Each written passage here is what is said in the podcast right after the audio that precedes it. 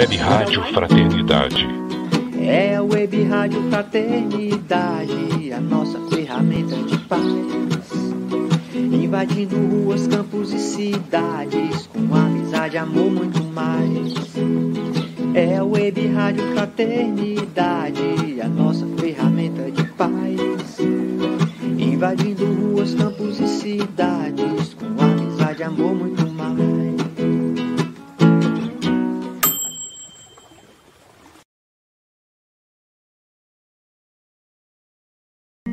Esteja sempre em contato com o bem. No site e no aplicativo da Web Rádio Fraternidade, você encontra orações diárias, palestras e estudos que te sintonizarão com os ensinos do Cristo. Para acessá-los, basta entrar no site www.radiofraternidade.com.br ou baixar o aplicativo da Rádio Fraternidade. Neles, você pode ouvir a rádio em tempo real ou acessar o nosso acervo. Web Rádio Fraternidade, a emissora do bem na internet.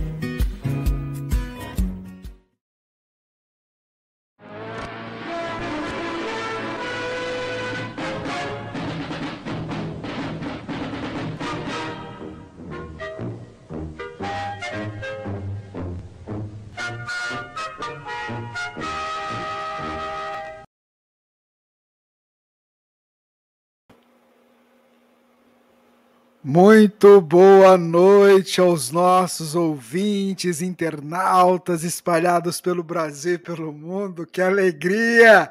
Mais um Pinga Fogo. Boa noite, dona Divina. Boa noite, Rubens. Boa noite, Jorge. Boa noite, queridos irmãos.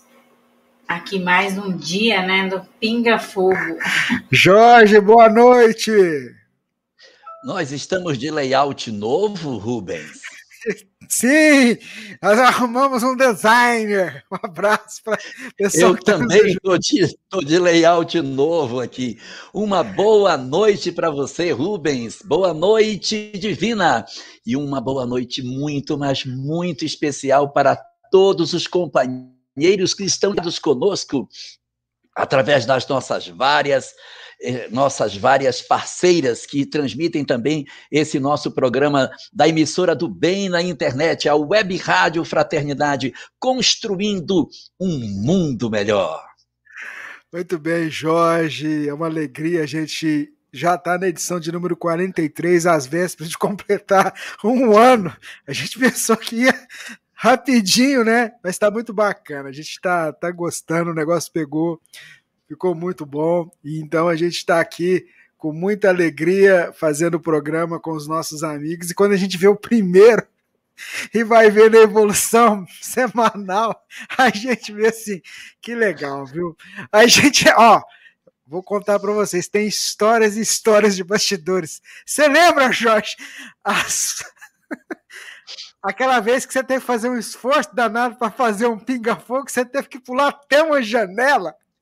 Eu lembro, eu estava com a Sâmia nesse dia, a gente, a energia, a, a internet acabou, digo, Sâmia, vamos embora para outra casa. Chegamos lá, esquecemos a chave, pulamos uma janela, entramos, faltava dois minutos, quando eu liguei, estava na hora. e fez Depois... isso, e fizemos um programa. Ninguém percebeu nada. Só depois que ele me contou, hoje eu estava aqui pensando, veio essa, essa imagem. Então é muito bacana e a gente sempre diz é tudo isso porque você está aí do outro lado, viu, ouvinte internauta nos acompanhando.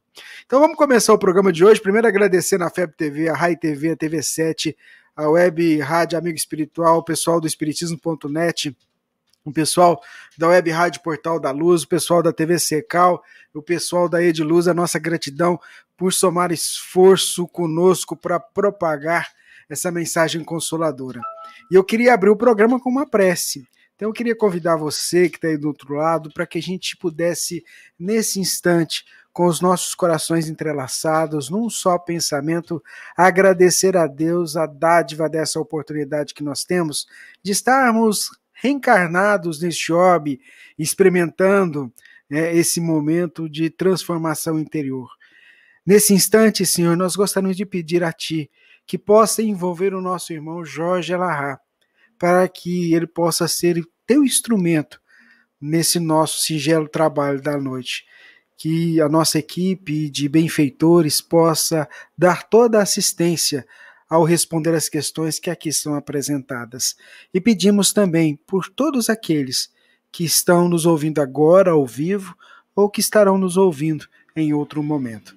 Em teu nome, Senhor, sob a tua proteção e a proteção de nossa Mãe Santíssima, nós iniciamos a tarefa da noite de hoje. Então vamos lá, Jorge. Hoje é dia 15 de fevereiro de 2021, edição número 43 do nosso Pinga Fogo. Qual que é a nossa reflexão de hoje? Ah, eu queria resgatar uma das questões que são bem, bem comentadas dentro da literatura espírita sobre os principais instrumentos de queda do ser humano. E os espíritos falam que são três: o dinheiro, o poder e o sexo são os maiores instrumentos de queda do indivíduo na Terra. E eu queria pensar hoje um particular, no qual eu tenho refletido nos últimos dias sobre a influência que esse fator tem produzido em nós ao longo dos nossos dias, que é a questão do poder. O poder no mundo hoje, ele tem mexido muito com a cabeça das pessoas. Nós estamos vivendo um tempo em que a internet horizontalizou muito a sociedade e nós temos muita facilidade de ter contato com qualquer pessoa. Antes, para você conseguir falar com uma autoridade, você tinha uma dificuldade imensa. Hoje você fala com qualquer pessoa por e-mail, pelo WhatsApp, pelo Twitter, uma série de redes sociais que existem, você consegue entrar em contato com uma autoridade dessa com muita facilidade. Isso, de certa maneira, integrou mais as pessoas e fez com que a humanidade tivesse a sensação de uma horizontalização de todos os nossos ideais. Então, houve, de certa maneira, mais voz para todo mundo. Todo mundo está se sentindo com mais voz. Isso é muito bom. Só que a gente talvez não esteja sabendo lidar com isso, porque todos nós fomos alçados a uma condição de termos mais poder. E alguns de nós estamos fazendo muito mau uso dessa possibilidade de podermos exercer o poder na nossa sociedade. Nós temos sido críticos muito ácidos. Nós temos utilizado dos recursos que a internet nos faculta para atacar, para ferir, para falar mal dos outros, de pessoas que até nem conhecemos. Nós temos afetado a reputação de muitas pessoas. E o que é mais triste, nós mesmos espíritas temos nos emaranhado nesse cipoal infeliz que sempre promoveu muitas vítimas na nossa história. O movimento espírita, de certa maneira, sempre se manteve bem, a, bem defeso dessas questões políticas. E isso é muito bom, porque as questões políticas aconteciam lá fora e nós aqui de dentro olhávamos sem que isso nos interferisse. Eu tenho visto com um pouco de preocupação a invasão de alguma, alguns ideais do ponto de vista político dentro do ambiente da, do, do movimento espírita. E aí queria observar aqui duas coisas. A primeira delas é que é muito comum nessa questão política as pessoas dizerem assim: o outro lado é que é perturbado, os maus espíritos estão lá. E o que está do lado de lá diz: não, os maus espíritos estão do lado de lá. Então, um acha que os maus espíritos estão lá. E a grande pergunta é: os maus espíritos estão de qual lado? A resposta é uma só. Os maus espíritos estão do lado que odeia. Independente do lado político que você esteja, se você odeia, você está a serviço do mal. Porque o ódio nunca foi instrumento do bem. Nunca o bem se utilizou do ódio como um instrumento para disseminar as suas ideias. Então, nós, quando estivermos hoje nos manifestando nas redes sociais, que são redes justas, pensemos a serviço de quem postamos o que postamos. Se nós estamos contribuindo para que haja desequilíbrio, para que hajam feridas, machucamentos e inflamações na sociedade, nós não estamos a serviço do bem. E o que também é preocupante, que é o segundo ponto que eu queria destacar, é que essas mesmas ondas de poder que a gente experimenta lá fora no mundo da política e que às vezes querem arrombar as portas do movimento espírita, elas possuem formas de se transformar e se aproximar do movimento espírita como se de repente, dentro do movimento, pudesse existir algum tipo de hierarquia do ponto de vista físico. A única autoridade que existe dentro do movimento espírita é a autoridade moral. E, portanto, o nosso grande exemplo, o nosso modelo e guia não é outro senão o próprio Mestre Jesus, que dizia: Aquele que quiser ser o maior dentre vós, que se faça o menor dentre todos. E para dar o exemplo disso, na última noite em que se reuniu com seus discípulos, ele deu a demonstração maior de poder que existe dentro de cada um de nós. O poder de sermos humildes. E lavou o pé dos seus discípulos. Lavar o pé de uma pessoa era a tarefa reservada para o servo mais humilde. E ao lavar os pés de seus discípulos, ele estava querendo dizer: Eu que sou mestre, lavo os pés de vocês. Lavai os pés uns dos outros, ou seja, aprendamos a ser verdadeiramente irmãos, sem a pretensão de que nós tenhamos uns em relação aos outros mais poder ou mais autoridade. O mundo lá fora está cheio de disputas, e isso tem sido motivo de queda há milênios na história da humanidade. A história da humanidade está manchada de páginas cheias de sangue. Não sejamos nós para contribuirmos também nisso, não com o sangue que talvez não verta mais, mas agora nós estamos fazendo, em vez de sangue, lágrimas. Não sejamos nós hoje, com aquilo que escrevemos, com aquilo que espalhamos, com as ideias que defendemos, multiplicadores das lágrimas, infelizes, tanto do lado de fora do movimento espírita, como nos ambientes que Deus nos ofertou para ser o lugar de paz e de refazimento das nossas almas. Muito bem. Eu confesso que adoro essa passagem, viu? Esse momento. É. É, eu adoro.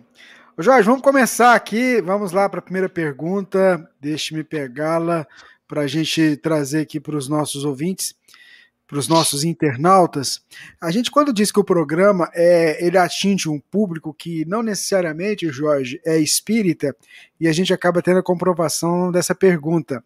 A nossa ouvinte Cleia Lírio pergunta assim: olha, para fazer o evangelho no lar, tem que ser espírita? Eu sou uma simpatizante. Tem que ler os evangelhos começando do começo e dando continuidade, ou pode ser aleatoriamente.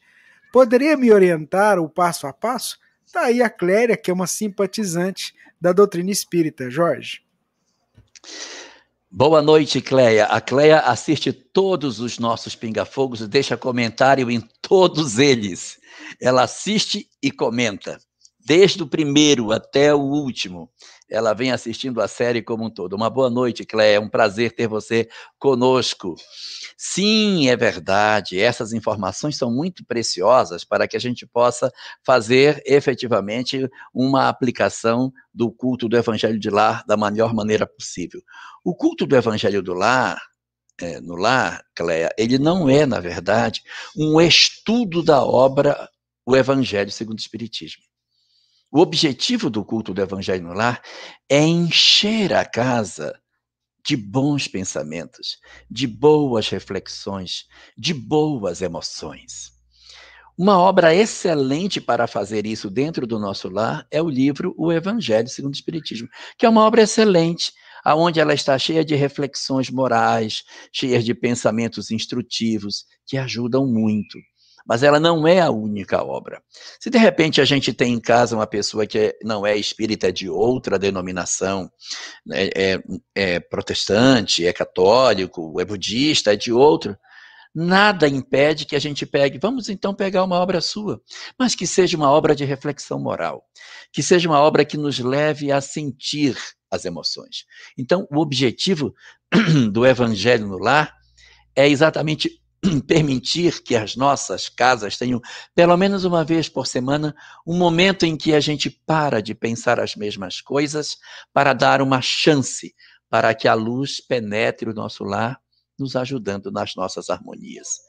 Por essa razão, por não ser um culto como se fosse um estudo, não precisa ser sequenciado. Não precisa nem ser o Evangelho segundo o Espiritismo. A gente usa porque temos confiança que essa obra vai nos dar boas instruções e é aquela que tipicamente nós utilizamos. E a forma como nós fazemos, ela depende de pessoa para pessoa, porque o Espiritismo não tem rituais. Mas costumeiramente nós fazemos assim. Nós escolhemos o Evangelho segundo o Espiritismo e um segundo livro para abertura, para a leitura de uma mensagem, que pode ser um desses livros de Emmanuel, como Fonte Viva, Caminho, Verdade e Vida, Pão Nosso, Vinha de Luz, Segue-me, Ceifa de Luz, uma obra dessa ou outra que seja reflexiva, nada de muito conteúdo. A gente lê aquela mensagem como preparação do ambiente, em seguida faz uma prece. Feita a prece, a gente lê o evangelho. Lê um trecho e vai comentando. Não existe tamanho para ler. Você lê, olha, isso aqui é interessante, aí vai comentando. O importante é a gente se colocar, é a gente ler o livro com o objetivo de aprender, não de ensinar. Ó, oh, meu filho, isso aqui é para você, viu? Não, é cada um lê para si. Cada um lê ouvindo aquela mensagem como se ela tivesse sido escrita para mim, não para o outro. Eu vou ouvir o que está escrito, preocupado em como aquilo se traduz na minha vida. E assim a gente vai lendo e comentando, lendo, comentando, ou lê e depois comenta. As pessoas ficam à vontade para comentar, não existe obrigação. Comenta você, agora você. Você não falou, tem que falar. Não, tudo muito, muito livre. E depois que a gente faz todas as nossas reflexões, isso aí demora uma meia hora, 40 minutos, são raros os evangelhos que demoram mais do que isso, chegando uma hora já é o máximo. Não se estimula comunicações mediúnicas, ele não é uma reunião mediúnica, é uma reunião para a gente melhorar a ambiência da casa, que a gente vai falar de perdão, de amor, para tocar o ar, para que a, a casa respire coisas boas. Terminando, a gente faz uma segunda prece para encerrar. E aí, antes da reunião ter começado, é muito comum as pessoas colocarem água para ser fluidificada na mesa. Uma vez terminada a reunião, a gente pega aquela água que foi fluidificada e coloca um pouquinho para cada um. A gente toma aquilo na expectativa de que os fluidos depositados nessa água sejam úteis na manutenção da nossa saúde física e da nossa saúde, da nossa harmonia espiritual pelos fluidos que ela contém. Basicamente, Cleia, um culto do evangelho no lar segue basicamente esse roteiro, mas nós somos livres para fazer aquilo que a gente bem quiser. O objetivo é que não pode ser perdido. O objetivo é oportunizar ao lar como se a gente tivesse uma vez por semana a chance de abrir um frasco de perfume para perfumar a casa. É como se fosse uma casa que uma vez por semana você diz: Hoje eu vou limpar, vou varrer, vou escovar tudo, vou lavar toda a louça que tenho, fazer uma faxina na casa. Quando termina a faxina, nossa, a casa ficou linda. É mais ou menos isso, é a faxina espiritual que a gente faz. O objetivo é mudar os pensamentos, mudar as ideias, para que a casa faça naquela semana um renovar de esperanças e a gente possa melhorar a nossa condição espiritual. Muito bem, Jorge Alahá. Deixa eu te falar uma coisa. É, até chegou uma pergunta nisso aqui para mim, pra gente aqui. Como é que tá esse ombro aí? Eu vi que você tá mexendo toda hora. Eu tenho uma pessoa que perguntou como é que tá esse ombro aí, tava preocupada. E eu vendo você fazer esse movimento aí, falei, ixi, deixa eu perguntar para ele. Tá bom? Eu, eu já passei dos. Tô indo para os quatro meses, cinco meses já de cirurgia. E aí a notícia boa é que consolidou a fratura, tá tudo certo, tá tudo lindo. Essa é a boa. Agora a notícia ruim é que eu entrei numa nova fase da, da fisioterapia, que é musculação. E agora eu fico puxando uns negócios, paz. Quando eu chego em casa, isso aqui fica doído demais. Eu estava conseguindo lavar louça tão tranquilo já, agora eu estico o braço, aí eu tenho que lavar para um pedaço, aí vou de novo mais um pouquinho, porque dói um pouco, mas, mas é assim mesmo, é dor muscular. É uma dor. Então eu estava aqui mexendo no mouse, coloca a mão em cima da mesa, aí tem que uhum. ficar com o mouse em cima da coxa para não doer. Mas para quem perguntou, está está melhorando. Eu me sinto bem melhor, já subo mais o meu o meu braço, já tenho condição de fazer mais movimentos, mas é um ano a fisioterapia. Tá Eu certo. agradeço quem perguntou. Vamos lá, Divina, qual é a pergunta que a gente tem para o Jorge hoje? Agora que você separou aí. A pergunta que chegou aqui para o Jorge é da Nicinha Dias. Boa noite, Jorge. A frase o que é seu dará um jeito de vir até você? É verdade que ela foi dita pelo Chico Xavier? O que ela realmente significa? Significa que temos que esperar as coisas acontecerem? Eu não sei se essa frase ela é do Chico, mas em sendo dele, a gente sempre que vê uma frase precisa ver que toda, todo texto pertence a um contexto. Tem que saber em que momento ela foi dita, para quem ela foi falada, para que a gente consiga ter uma percepção mais nítida sobre essa questão. Então, é, o que, que acontece? É, muito provavelmente, pela personalidade do Chico, o que dá para entender é o seguinte: não se aflige pelas coisas, não se aflija. Não fique angustiado demais, porque aquilo que efetivamente tiver que pertencer a você, não vai ser a sua ansiedade, seu desespero que vai fazer as coisas chegarem ou não. Elas virão. Agora, isso não pode ser um convite para que a gente fique é, com aquele pensamento extremamente inerte de achar do, o extremo dessa fala. Não, o que é meu vai vir, se eu ficar numa rede me embalando, o que tiver que vir para mim vai vir. Não funciona dessa forma. Mas ela tem muito mais a ver com aquilo que o Cristo coloca no Sermão do Monte. Não vos afadigueis pelo dia de amanhã, porque o dia de amanhã cuidará de si mesmo. Basta a cada dia o seu mal. Então, que a gente se foque nas coisas, cuide do, tem que, tem, do que tem que cuidar, sendo diligente, mas sem a aflição excessiva, achando que a gente precisa cuidar de todas as coisas para que a gente consiga ter o mínimo daquilo que a gente deseja. A lei de causa e efeito se encarrega de nos oferecer aquilo que a gente precisa. E às vezes a nossa aflição decorre da nossa inconformação com aquilo que Deus tem para nos oferecer, que pode não ser o melhor para o homem encarnado, mas é o melhor para o espírito. Muitos de nós estamos vindo de encarnações marcadas por muitas posses e pouca sabedoria no uso dessa posse. E nesta existência, a gente vai ter menos posse. Mas essa, essa posse menor não significa que a gente vai passar miséria. Mas o desespero da gente faz com que a gente saia do nosso equilíbrio na expectativa de que eu tenha que lutar desesperadamente para possuir mais do que eu tenho que, que precisar. Isso é uma ilusão. Isso no livro dos Espíritos está colocado. O que é que pode dar ao homem a condição de felicidade nesta existência? Três coisas. A posse do necessário para que a gente não tenha menos do que precisa e não tenha mais do que precisa para ficar angustiado sem dormir pelo que a gente tem. Dois, a consciência tranquila, que é a serenidade de não trazer um passado conflituado. E três, a fé no futuro, que é a questão do amanhã e da imortalidade. Se a gente juntar essas peças, a gente vai muito bem. Agora, a ideia que o Chico coloca, com certeza, não é aquela de ficar no laissez-faire, sem fazer nada, esperando porque Deus vai colocar na minha mão tudo que eu precisar. Eu tenho que ir atrás, mas sem desespero, porque a cada dia basta o seu mal.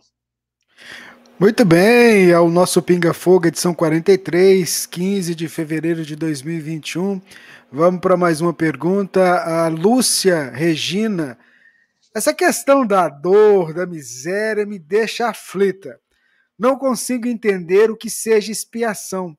Eu estou lendo o problema do ser do destino e da dor, mas não consigo me convencer da utilidade de morrer assim.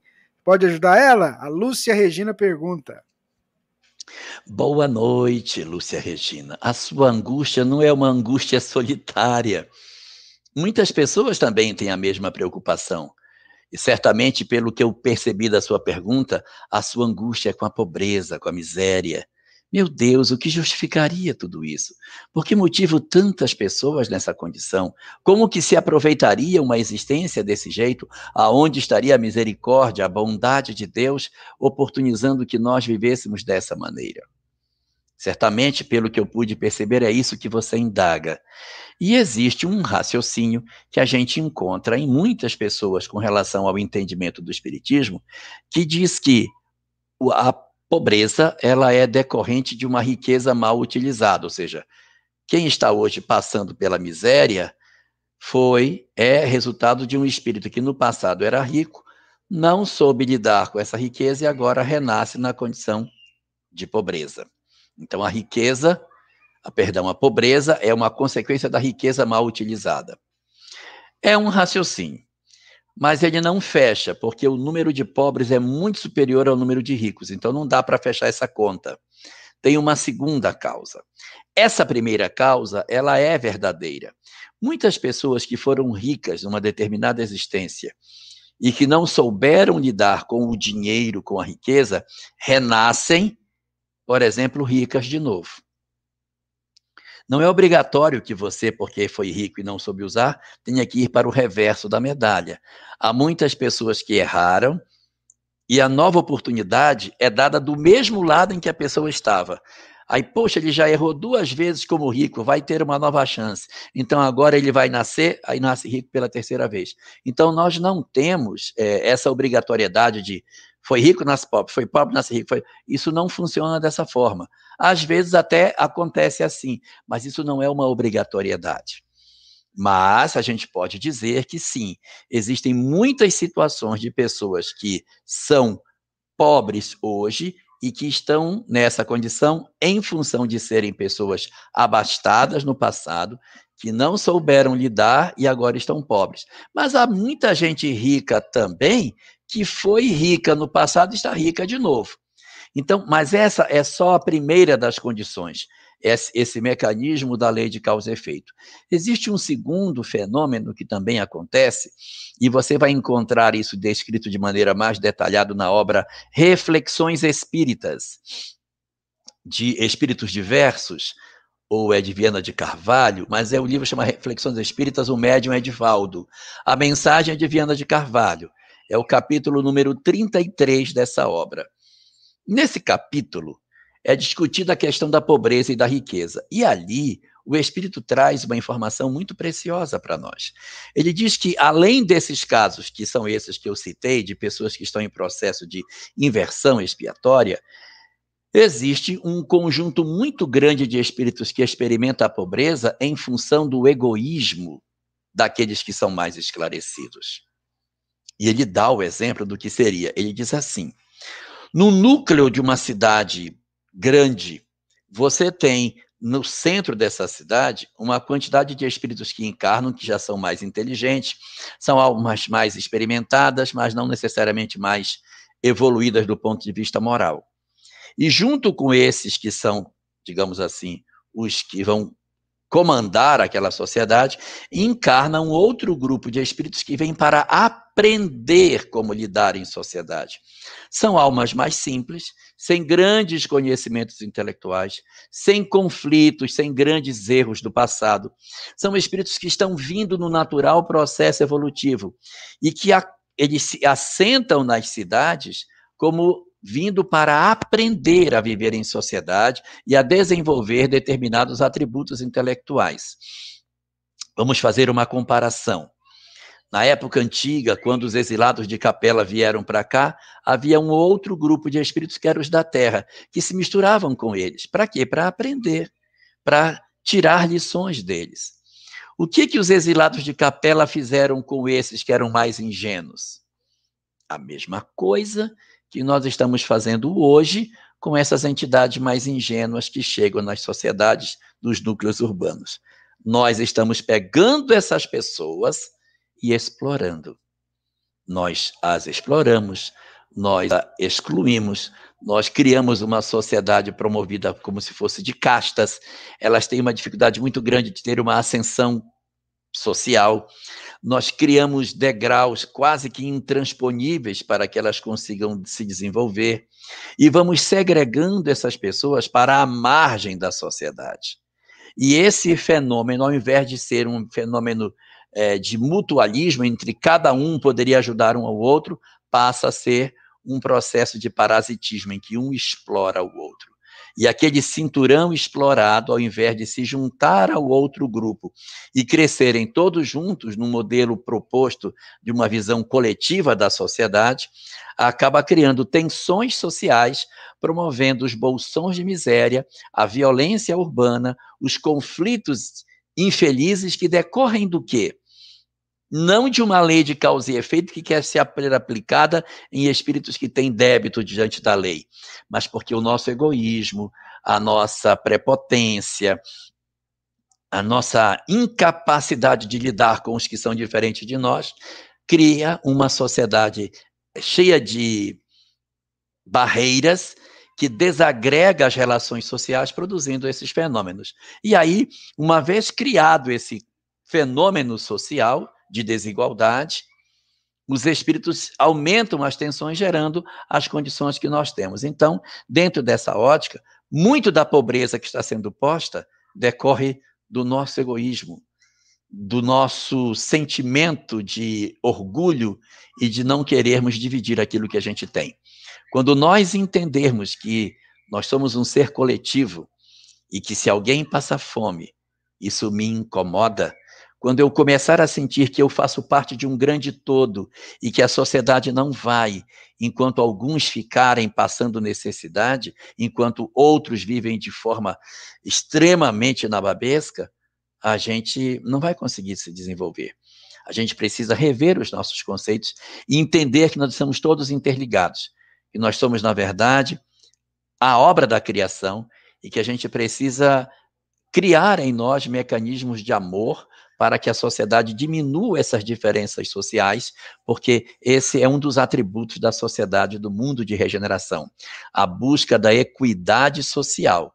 Se a gente não tiver essa redução desses desníveis sociais, é um indicativo de que o período da chamada transição planetária ainda vai demorar um bocado para acontecer. Muito bem, Jorge pessoal está mandando pergunta. Eu queria aproveitar e dizer o seguinte: ó, se por acaso a gente não conseguir é, trazer resposta para sua pergunta, às vezes ela já foi trabalhada pelo próprio Jorge em edições anteriores do programa. Então, a gente tem aquela dica que a gente deu semana passada, é só acessar o site da radiofraternidade.com.br. Lá tem o banner rolando do Pinga Fogo, você clica em ver mais, vai abrir uma página e nela tem um link para você clicar e ser direcionado para um trabalho que está sendo feito de separação das perguntas e respostas de todos os pinga-fogos. E aí você pode digitar um termo lá e pesquisar. Depois eu vou fazer um teste aqui ao vivo e mostrar para vocês. Mas vamos lá, Divina, qual que é a pergunta que você vai fazer aí para o Jorge? Então, antes da pergunta, Jorge, é, tem uma ouvinte participante aqui, a Miriam Santos, perguntando se você já conseguiu ver com o Dr. Alberto Almeida sobre o uso de é, ca, é, canabiol, é isso? Ah, é, é canabiol. Canabiol. Canabiol. Se você já viu, se afeta o lado espiritual. Sim, é verdade. Fiquei de ver isso com o Alberto. Aí tentei um contato com ele, mas eu contactei com outros médicos também para ver qual era o médico espírita que poderia trazer isso, isso para nós, independente do Alberto, que a gente não pode ficar dependendo de uma pessoa só. E o, é, o Décio Yandoli Júnior foi o primeiro que me respondeu. Ele me mandou o material. Esse material é é fruto de um trabalho feito por um, um neurologista que trabalha especificamente com esse tipo de substância. E aí ele mandou para mim esse material com alguns áudios e eu encaminhei esse, esse material para a moça que havia me pedido. Pediu o e-mail dela, ela me mandou e eu mandei para ela. Essa conversa é, a gente acabou tendo nos comentários do Pinga Fogo, que na semana seguinte ela entrou nos comentários e perguntou: sim, e o canabiol? Eu digo, estou vendo. Aí depois, quando eu consegui, disse: ó, consegui, vou mandar para você, e mandei para ela. E ela já está com esse material na mão dela. A gente até depois ela, depois ela andou fazendo alguns questionamentos sobre o material que foi encaminhado, mas esse, ele foi. Eu consegui a informação que ela havia buscado, mas eu mandei só para ela, não, não trouxe para todo mundo aqui. Então você não quer fazer um resumo? Não? É porque tem algumas outras pessoas perguntando. Nossa, porque ah. vai surgir pergunta aqui agora. O que, que é? Que, como é que é? Então, assim, se você conseguir fazer é. um resumo. Vou fazer um resumo assim, bem curtinho, porque essa é uma matéria mais da área da, da medicina. Da saúde, né? né? Medicina, é, mas eu vou. É, o nome científico da maconha é cannabis sativa. Então, o canabiol é exatamente um princípio ativo que existe, é um dos, né? Dentro da, da, da árvore da, da cannabis, tem essa substância que é o canabiol. E aí ele está sendo utilizado para atendimento a determinadas é, doenças ou transtornos que sejam vistos, o pessoal tem administrado o canabiol, está fazendo experimentos nesse sentido. Aí eu perguntei para o Décio se existia algum comprometimento. Ele disse: olha, uma coisa é a cannabis, a outra é o canabiol, porque dentro de, um, de uma mesma substância existem vários elementos químicos dentro dela, tem vários compostos químicos dentro dela, vários. O canabiol é uma das substâncias que tem dentro da cannabis. Então, quando você isola só um alcaloide e trata somente ele como fundo terapêutico, ele vai apenas com o objetivo que ele tem, ele não leva todo aquele outro conjunto de substâncias que estão também presentes na mesma planta. E ele diz que os resultados que têm sido obtidos são bastante promissores, porque é, essa substância, da forma como ela vem sendo administrada, isoladamente, isso não significa que você está dizendo que o consumo da cannabis in natura é uma coisa boa, mas está dizendo que esse princípio ativo que tem dentro dela, se for utilizado de maneira é, equilibrada, com sabedoria, pode trazer bons resultados. Aquela xilocaína que a gente usa é, no dentista, é, é, é, é, cocaína bastante diluída. Você vê que a, a, diferença do remédio para o veneno é só a dosagem. E a morfina, ela tem como base o ópio. Então, você diminuindo a dosagem de determinados elementos, você pode utilizá-la como remédio. E o canabiol aí estaria sendo administrado dessa forma. Isso, em síntese, é que aquilo que o, o Décio mandou, aí ele mandou alguma, alguns textos em PDF também, e eu encaminhei para ela no sentido do uso, de como é que está sendo trabalhada essa substância com as pessoas. Muito bem, obrigado, Jorge. Demorou, mas o Jorge conseguiu trazer a informação e compartilhou com a gente. Mas vamos lá, Divina, você ia fazer uma pergunta? Vamos lá. Então, a pergunta é da Marlene Forato. Ela é lá de Campinas, São Paulo. Por favor, Jorge, fale sobre a passagem que Jesus pergunta: quem é minha mãe e quem são meus irmãos? Gratidão. Ok. Esta passagem, ela é uma passagem que muitas vezes é vista de maneira controversa, porque dá a sensação de que ele estaria renegando a sua família. Mas se a gente for observar outros momentos da vida do Cristo, você vai ter a percepção de que ele tinha uma preocupação muito grande com o grupo familiar dele.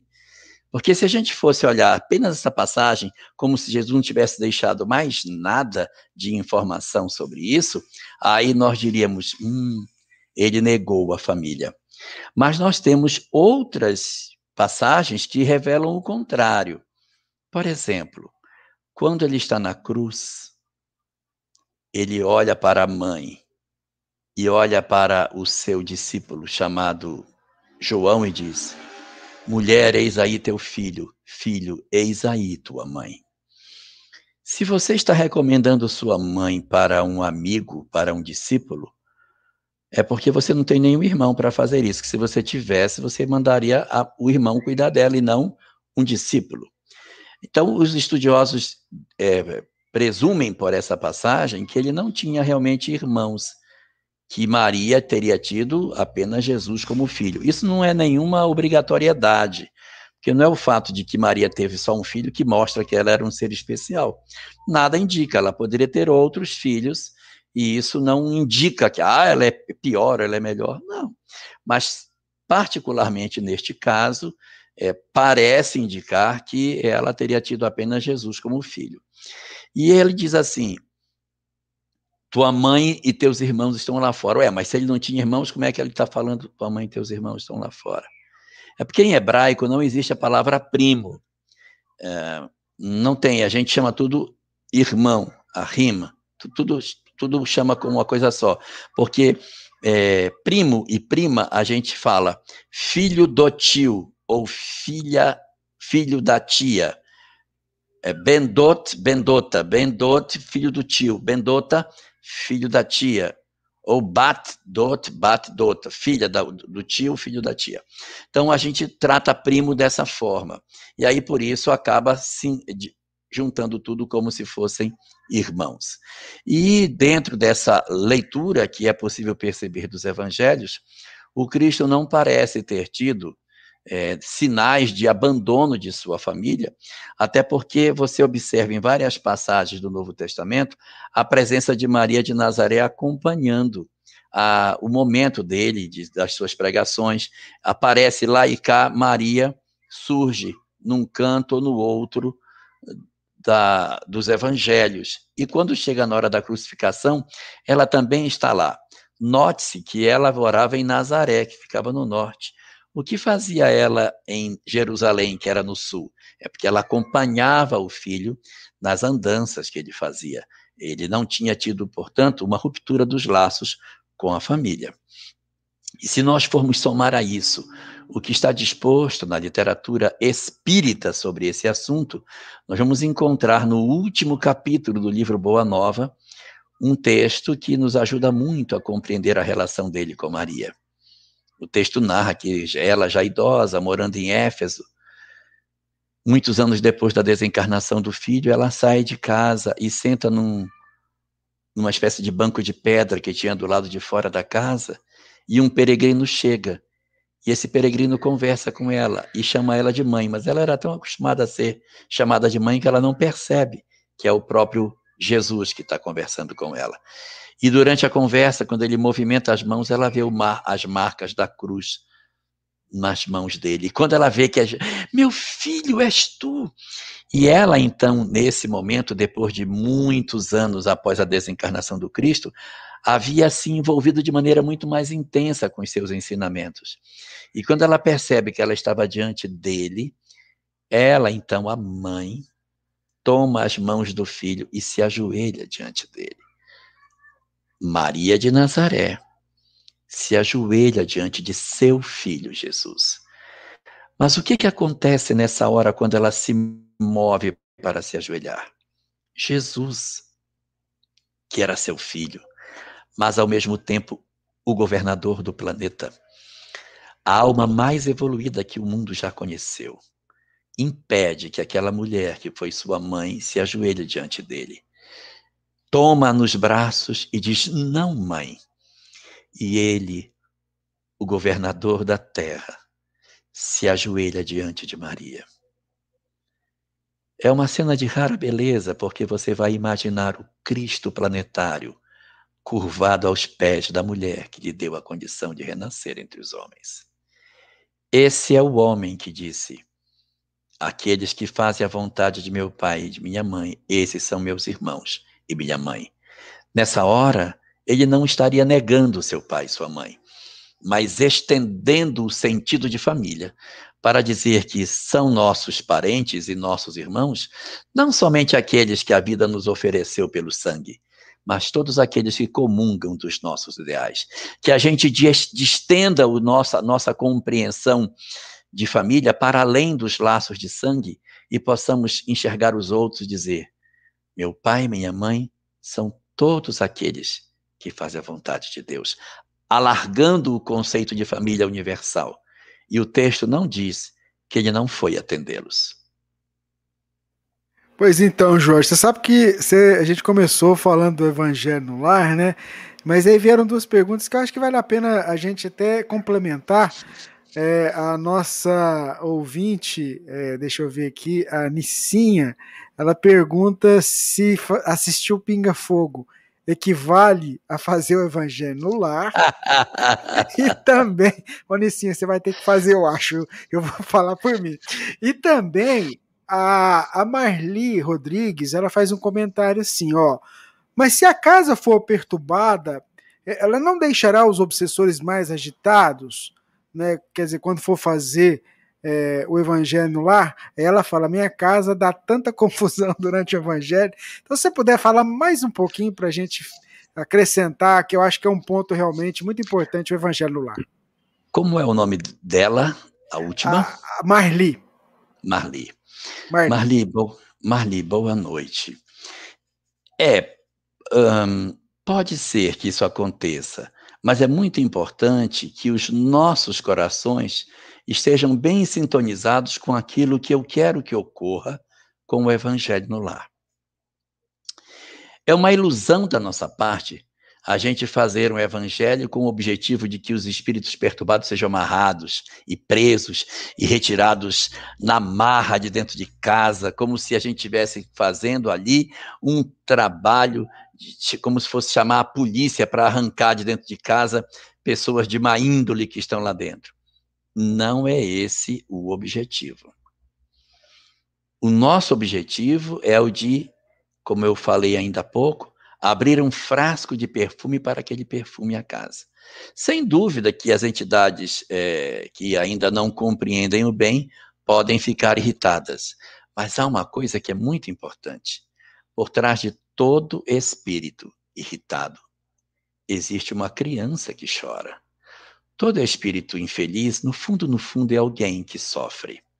Ele se veste de violento, ele se veste de agressivo, como se fosse uma capa que esconde por baixo dessa armadura alguém que soluça por conta de alguma coisa que lhe foi negado. Então, na tentativa de nós trabalharmos essas entidades, nós nunca devemos fazer um evangelho no sentido de porfiar com eles, de lutar com essas entidades. Mas quando a gente fizer, a gente ora pedindo que Deus abençoe, que envolva, mas nunca faça o evangelho assim, que leve daqui, que arraste essas entidades perturbadoras, que elas sejam levadas para um local, fiquem presas. Isso, isso não faz o menor sentido. Então a gente faz como se nós estivéssemos verdadeiramente desejando que a luz se acendesse. Quando a luz se acende, automaticamente o ambiente doméstico ele vai naturalmente mudando a sua ambiência e as entidades espirituais negativas elas vão se sentindo desconfortáveis com aquilo que está acontecendo. Vou fazer assim uma comparação grosseira. Não é exatamente isso, mas é uma comparação grosseira. Imagine que eu tenho um animal que ele gosta da escuridão, ele se sente bem na escuridão. Os olhos dele, a luz dói nos olhos. Então, quando está escuro, ele se sente bem. Opa, aqui é uma caverna, vou ficar aqui, que aqui é bacaninha para mim. Na hora que você acende a luz nessa caverna, esse animal, ele se incomoda, ele vai para outro canto, ele não fica ali. Não precisa afugentar, expulsar. Basta que você faça isso. Se você, por exemplo, tem uma casa onde tem muita mosca, qual é o melhor instrumento para que você combata as moscas? Não é comprar um mata-mosca, não é você jogar veneno, porque elas virão outras. É você descobrir qual é a causa que atrai para que as moscas não venham. Isso é uma comparação grosseira, não estou chamando ninguém de mosca. Só para a gente entender. A gente tem que tirar o que promove o interesse de determinadas entidades de ficar no nosso ambiente doméstico. E aí a gente vai fazer isso sem violência, sem agressão, na expectativa de que a construção do evangelho no lar crie essa ambiência que vai naturalmente fazendo com que essas entidades elas se sintam desconfortáveis, elas vão sendo ou atendidas, conversadas pelas entidades que atendem a nossa casa, ou elas se retiram porque não se sentem é, à vontade no novo ambiente que foi criado. Mas é possível, e você não está errada, que a implantação do evangelho desconforte alguém que se irrita, que cria confusão, não deixa que o evangelho seja feito. Quando isso acontece, a gente nunca deve dizer assim, pois eu vou fazer. Não se mede força com ninguém. Não é por aí. A gente percebe que tem alguma energia que não está legal, a gente nem precisa dizer, gente, está tudo perturbado. Os espíritos perturbados, a gente não, não dá aso para isso. A gente pensa só com a gente. Hum, tem perturbação nesse ambiente, então vamos orar mais. Então a gente se prepara mais, se fortalece mais, sintoniza mais.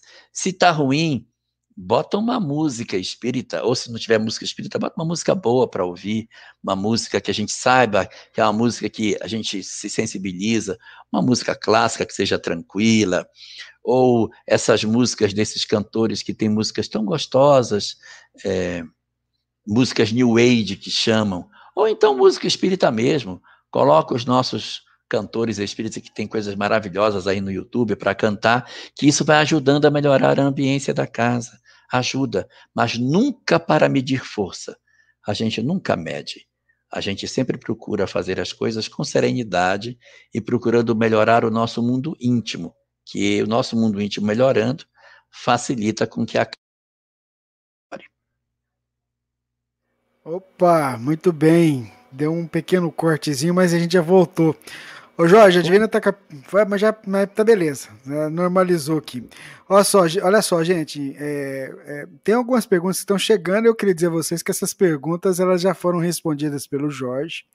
Então, assim, inclusive, como eu já disse, se você é, não tiver a sua pergunta aqui, a dica é que você acesse lá o site da Rádio Fraternidade e aí, quando você tiver lá no site da Rádio Fraternidade, quando tiver lá no link que está rodando sobre o Pinga Fogo, você possa pesquisar, né? Clicar e aí vai cair nessa tela onde a gente tem é, o Pinga Fogo separado por perguntas e respostas. Tem aqui, ó, um atalho em que você digita lá Ctrl F, por exemplo. Uma pergunta que foi feita aqui internamente é se Chico Xavier foi Kardec. Chico é, Chico, né? Chico Xavier, seria Kardec. Ela já foi respondida pelo, pelo nosso querido Jorge. Aí então aparecem as, as, as, a, as perguntas, né? Ou o termo que você pesquisou. Então tá aqui, ó. No programa número 4, o, o Jorge falou e respondeu se seria Chico Xavier a reencarnação de Kardec. Então você clica na minutagem que está do lado esquerdo aqui, você vai abrir exatamente naquele ponto em que o Jorge fala sobre, sobre essa pergunta. Uma outra pergunta que foi feita aqui internamente para hoje é sobre a tela búdica. O nosso querido Jorge também falou sobre isso. Foi no programa de número 31, tá aqui, ó, na minutagem, 1 hora e 24 minutos. Então é uma forma que a gente está tendo juntamente com amigos aí que estão sempre acompanhando o Jorge. Um abraço para o Paulo e toda a equipe que estão fazendo isso tá quase que completa, hein? A gente já está até o programa número 40, então, estamos com dois programas atrasados aí. Então é isso, tá certo? Para você não perder nada aqui nesse trabalho que a gente está fazendo. Vamos lá, Divina, para a pergunta para o Jorge. É, Jorge, eu vou assim é, fazer duas perguntas também, mas uma é um complemento. A Cláudia é presidente da USE é, de, do Rio Claro, né, Rubens? A Cláudia? Não sei. É, no Pinga Fogo anterior, você falou que a Lua é um planeta transitório, de passagem. Já ouvi falar é, em algum, alguns movimentos espíritas que o Ritter está dormindo na Lua. Sobre cuidados de Maria Santíssima. Isso procede? Então, deixa essa pergunta. Você Pode quer esclarecer? Posso, posso responder sim. É, essas curiosidades sobre personagens específicos, elas esbarram numa coisa que é muito importante, porque a estrutura do espiritismo, ela é baseada num conceito chamado universalidade dos ensinos dos espíritos. Que significa o quê? Que uma coisa para ser considerada verdade, ela precisa ser atestada não só por um único médium, mas por vários médiums, mas por vários médiums em vários grupos mediúnicos diferentes. Porque se você tiver médiums do mesmo grupo, pode acontecer do grupo todo estar tá com uma visão específica e você acaba tomando como verdade alguma coisa que não é a mais exata. Então, por esse motivo, a gente evita trabalhar é, conceitos que tenham sido recebidos por um único médium. Então, essas informações assim, é, quem, onde está fulano, o que aconteceu com não sei quem, acaba esbarrando em algumas coisas que a gente não pode dizer assim, isso é isso, porque é desse jeito. A gente tem que estar mais ligado na lei geral. A lei geral diz que os espíritos, quando eles são muito perturbados, a benefício deles, para que eles não sofram. Imagina uma personagem como essa que foi citada, que durante um tempo da sua existência promoveu tantas mortes? Quantas pessoas odeiam essa pessoa, têm um pensamento negativo em relação a ela? Quantos espíritos desencarnados também têm sentimentos negativos? Então, há uma pressão muito grande. Daí que quando você tem um espírito que já passou por essa situação e que se tornou alguém muito, é, como é que eu posso dizer, é, que já errou bastante, esse indivíduo ele pode ser protegido sendo conduzido para um outro local. Não é difícil nós imaginarmos que ele, que ele possa estar em um outro lugar. O que eu sei, assim que eu ouvi falar, mas que também não está em obra nenhuma, é quando se fala sobre a possibilidade de que ele esteja em Plutão. Foi o que eu ouvi falar, mas não que ele seja esteja na Lua, seria pertinho demais, né? Plutão seria um local mais distante. Mas isso são apenas inferências, a gente não pode é, se abraçar com isso como se fosse a, a, verdade das coisas, né? Então a gente isso fica mais no campo da curiosidade. A Lua seria, na verdade, mais própria para esse tipo de situação e embora a gente não tenha isso de maneira cabal colocado em nenhuma obra espírita, mas é, é uma informação que algumas pessoas comentam, mas que não muda nada as nossas vidas, que ele estaria em Plutão e que a entidade que o visitaria seria Gandhi, porque Gandhi e eles foram contemporâneos, não sei se todos sabem, mas eles trocavam correspondência. Gandhi escrevia para ele pedindo para que ele não fizesse a guerra. O mesmo século que abrigou Gandhi também abrigou personagens como ele. Muito bem, seu Jorge Alahá. Vamos lá. Vamos seguindo aqui, pode tomar aguinha para você refrescar, ficar calminho aí. Vamos lá. Vamos seguindo aqui com a próxima pergunta. É, a Rosângela, ela pergunta assim: é, Jorge, gostaria de saber a sua opinião sobre a resposta à questão 88 de O Livro dos Espíritos, quando é dito que a cor do espírito varia do escuro ao brilho do rubi. Quer dizer vermelho? Isso, vermelho vivo, né? Uhum. É porque o que, o, que, o que se observa é que os espíritos tentam trazer alguma informação nesse sentido para nós, mas que não podem ser tomadas de maneira absoluta, porque a nossa visão ela enxerga uma faixa de frequência muito curta. Abaixo do vermelho existe o infravermelho, várias cores que a gente nem enxerga, mas elas existem. O carvão, antes de ficar em brasa, ele está preto, mas ele está emitindo uma, uma onda infravermelho. Eu não, eu não vejo que eu acho que não tem cor, quando eu pego o carvão, está tá bem quente. Aí ele fica mais quente, fica vermelho. Se ele esquenta mais, fica laranja. Se esquentar mais, fica amarelo. Ou seja, a luz vai mudando de frequência e os nossos olhos vão vendo outra cor naquele carvão que, na verdade, é preto. Mas os nossos olhos só veem do vermelho até o violeta. A partir do violeta já é ultravioleta, a gente também não enxerga mais. Então, é muito complicado você dizer, olha, as cores são essas, porque nós estamos traduzindo isso dentro da pobreza dos sentidos humanos de visão. O que os espíritos querem, de certa maneira, representar aí é que os espíritos possuem cores diferentes, intensidade de cor distintas. E quando a gente lê a obra Os Mensageiros, de André Luiz, e pegamos o capítulo 22, 23 e principalmente o capítulo 24, chamado A Prece de Ismália, a gente vai ver a prece de Ismalha acontecendo. E cada um que ora, André Luiz diz: esse ficou verde, o outro ficou lilás, o outro ficou amarelo. Ele vai mostrando cores diferentes em função da sintonia que essas entidades traduzem, sem que isso signifique algo de, ah, isso é mais evoluído que aquele, não é alguma coisa do gênero. Mas é para a gente perceber o como que nós traduzimos as intensidades das nossas emoções que a gente é, traduz nos nossos olhos como se fossem as cores que a gente conhece. Mas o objetivo aí mais importante é nós percebermos que a luminosidade não é uma só. Eu posso ter cores distintas para espíritos diferentes, sem que isso caracterize uma anormalidade. Ou seja, os espíritos possuem cores diferentes. O mais corre por conta da pobreza dos nossos sentidos, que não conseguem traduzir a grandeza de tudo aquilo que acontece no mundo espiritual. Muito bem. Divina, qual que é a pergunta para o Jorge?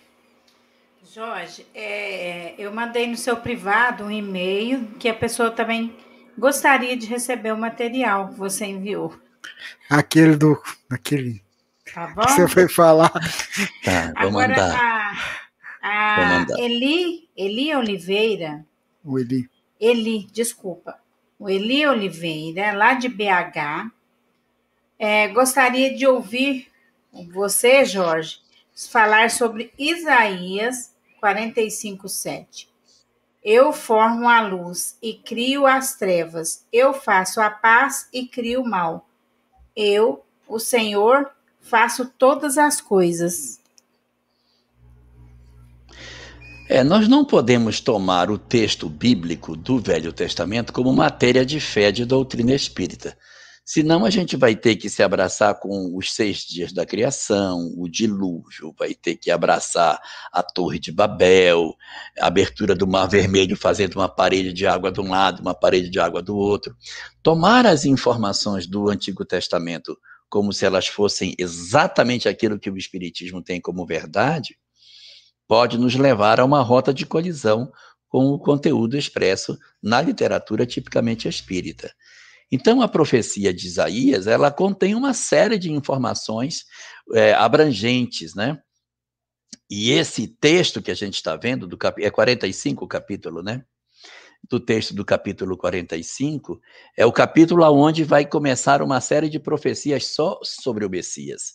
Ela vai embora ali, vai até o capítulo 63, 64, em que ele vai falando das características do Messias. O objetivo aí é apresentar um Messias poderoso. O o, as profecias com relação ao Messias, elas tinham basicamente três faces. Uma apresentava o Messias como um senhor de poder inigualável. A outra apresentava ele como se ele fosse um rejeitado, um humilhado, um, um abandonado pelo povo. E um terceiro como um grande mestre, um grande ensinador, independente de ser um rei poderoso ou ser um desprezado. Nesse caso específico aí que ele está trabalhando, ele está querendo dar a dimensão de um Senhor que pode todas as coisas. Eu faço isso, eu faço aquilo, e entra no texto a questão do mal, que a gente tem como doutrina espírita a compreensão de que o mal não é gerado pelo, por Deus. Então, nós não podemos pegar e dizer assim, tudo que está colocado aqui é doutrina espírita. Não é. Nem tudo que está posto no Velho Testamento a gente pode considerar que seja conforme a doutrina espírita. O próprio Deus de Israel, por exemplo, quando mandava os exércitos para a batalha, mandava que matassem tudo que encontrassem pela frente: homens, mulheres, crianças e velhos, e até mesmo os animais deveriam ser sacrificados. E para resumir a fala, o Senhor de Israel dizia: quando entrar no território inimigo, tem que matar tudo que tem fôlego, tudo que respira tem que ser morto. Aí você vai lá e diz, mas isso aqui não coaduna com o que a doutrina espírita coloca sobre o caráter de Deus. É verdade, nós não abraçamos o Antigo Testamento como se ele fosse a expressão legítima do pensamento da doutrina espírita. Então, nessas circunstâncias, a gente está atrás das informações que foram trazidas sem o traço da, da personalidade do homem. Isso está na questão, hum, acho que é questão 622 ou 624 de O Livro dos Espíritos, quando Allan Kardec está perguntando sobre a, o caráter do profeta, em que ele diz que os profetas são homens de gênio. E diz, é, mas eles erraram. E sim, algumas vezes colocaram coisas que não eram verdadeiras, porque falavam da sua natureza imperfeita. Mas como eles eram homens de gênio, no meio das coisas que eles escreveram se encontra muitas verdades interessantes. Então, trazendo essa informação lá do Livro dos Espíritos para cá, dá para a gente ler esses textos de Isaías, entendendo que o traço do homem a característica do indivíduo se expressa também nessas colocações que são feitas, porque a nossa referência doutrinária não está ali. A referência doutrinária está no livro dos Espíritos, que diz que a fonte do bem é Deus, a fonte do mal é o homem. E, portanto, o Senhor não poderia ser o criador do mal. Muito bem, Jorge, vamos seguindo aqui. Tem uma pergunta que chegou.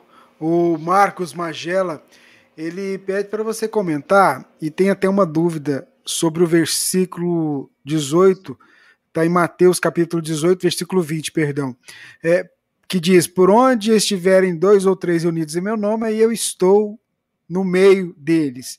Ele aprendeu com o pai dele sobre esse versículo, mas a dúvida dele surge porque ele, ele teve a informação de uma outra pessoa de que isso foi acrescentado na Bíblia e não teria sido uma fala de Jesus, teria sido acrescentado na Bíblia pelo Concílio de Nicéia. E ele queria é, que você comentasse um pouquinho sobre isso, porque, segundo o conhecimento que ele teve, a informação de que teve, foi para que é, uma forma é, de conversão do, no, no catolicismo. É possível falar? Olha, eu desconheço que essa frase tenha sido inserida no Concílio de Nicéia. Até onde eu sei, o Concílio de Nicéia não alterou o texto bíblico. O Concílio de Nicéia, ele, ele se ateve à discussão sobre se Jesus era Deus ou não.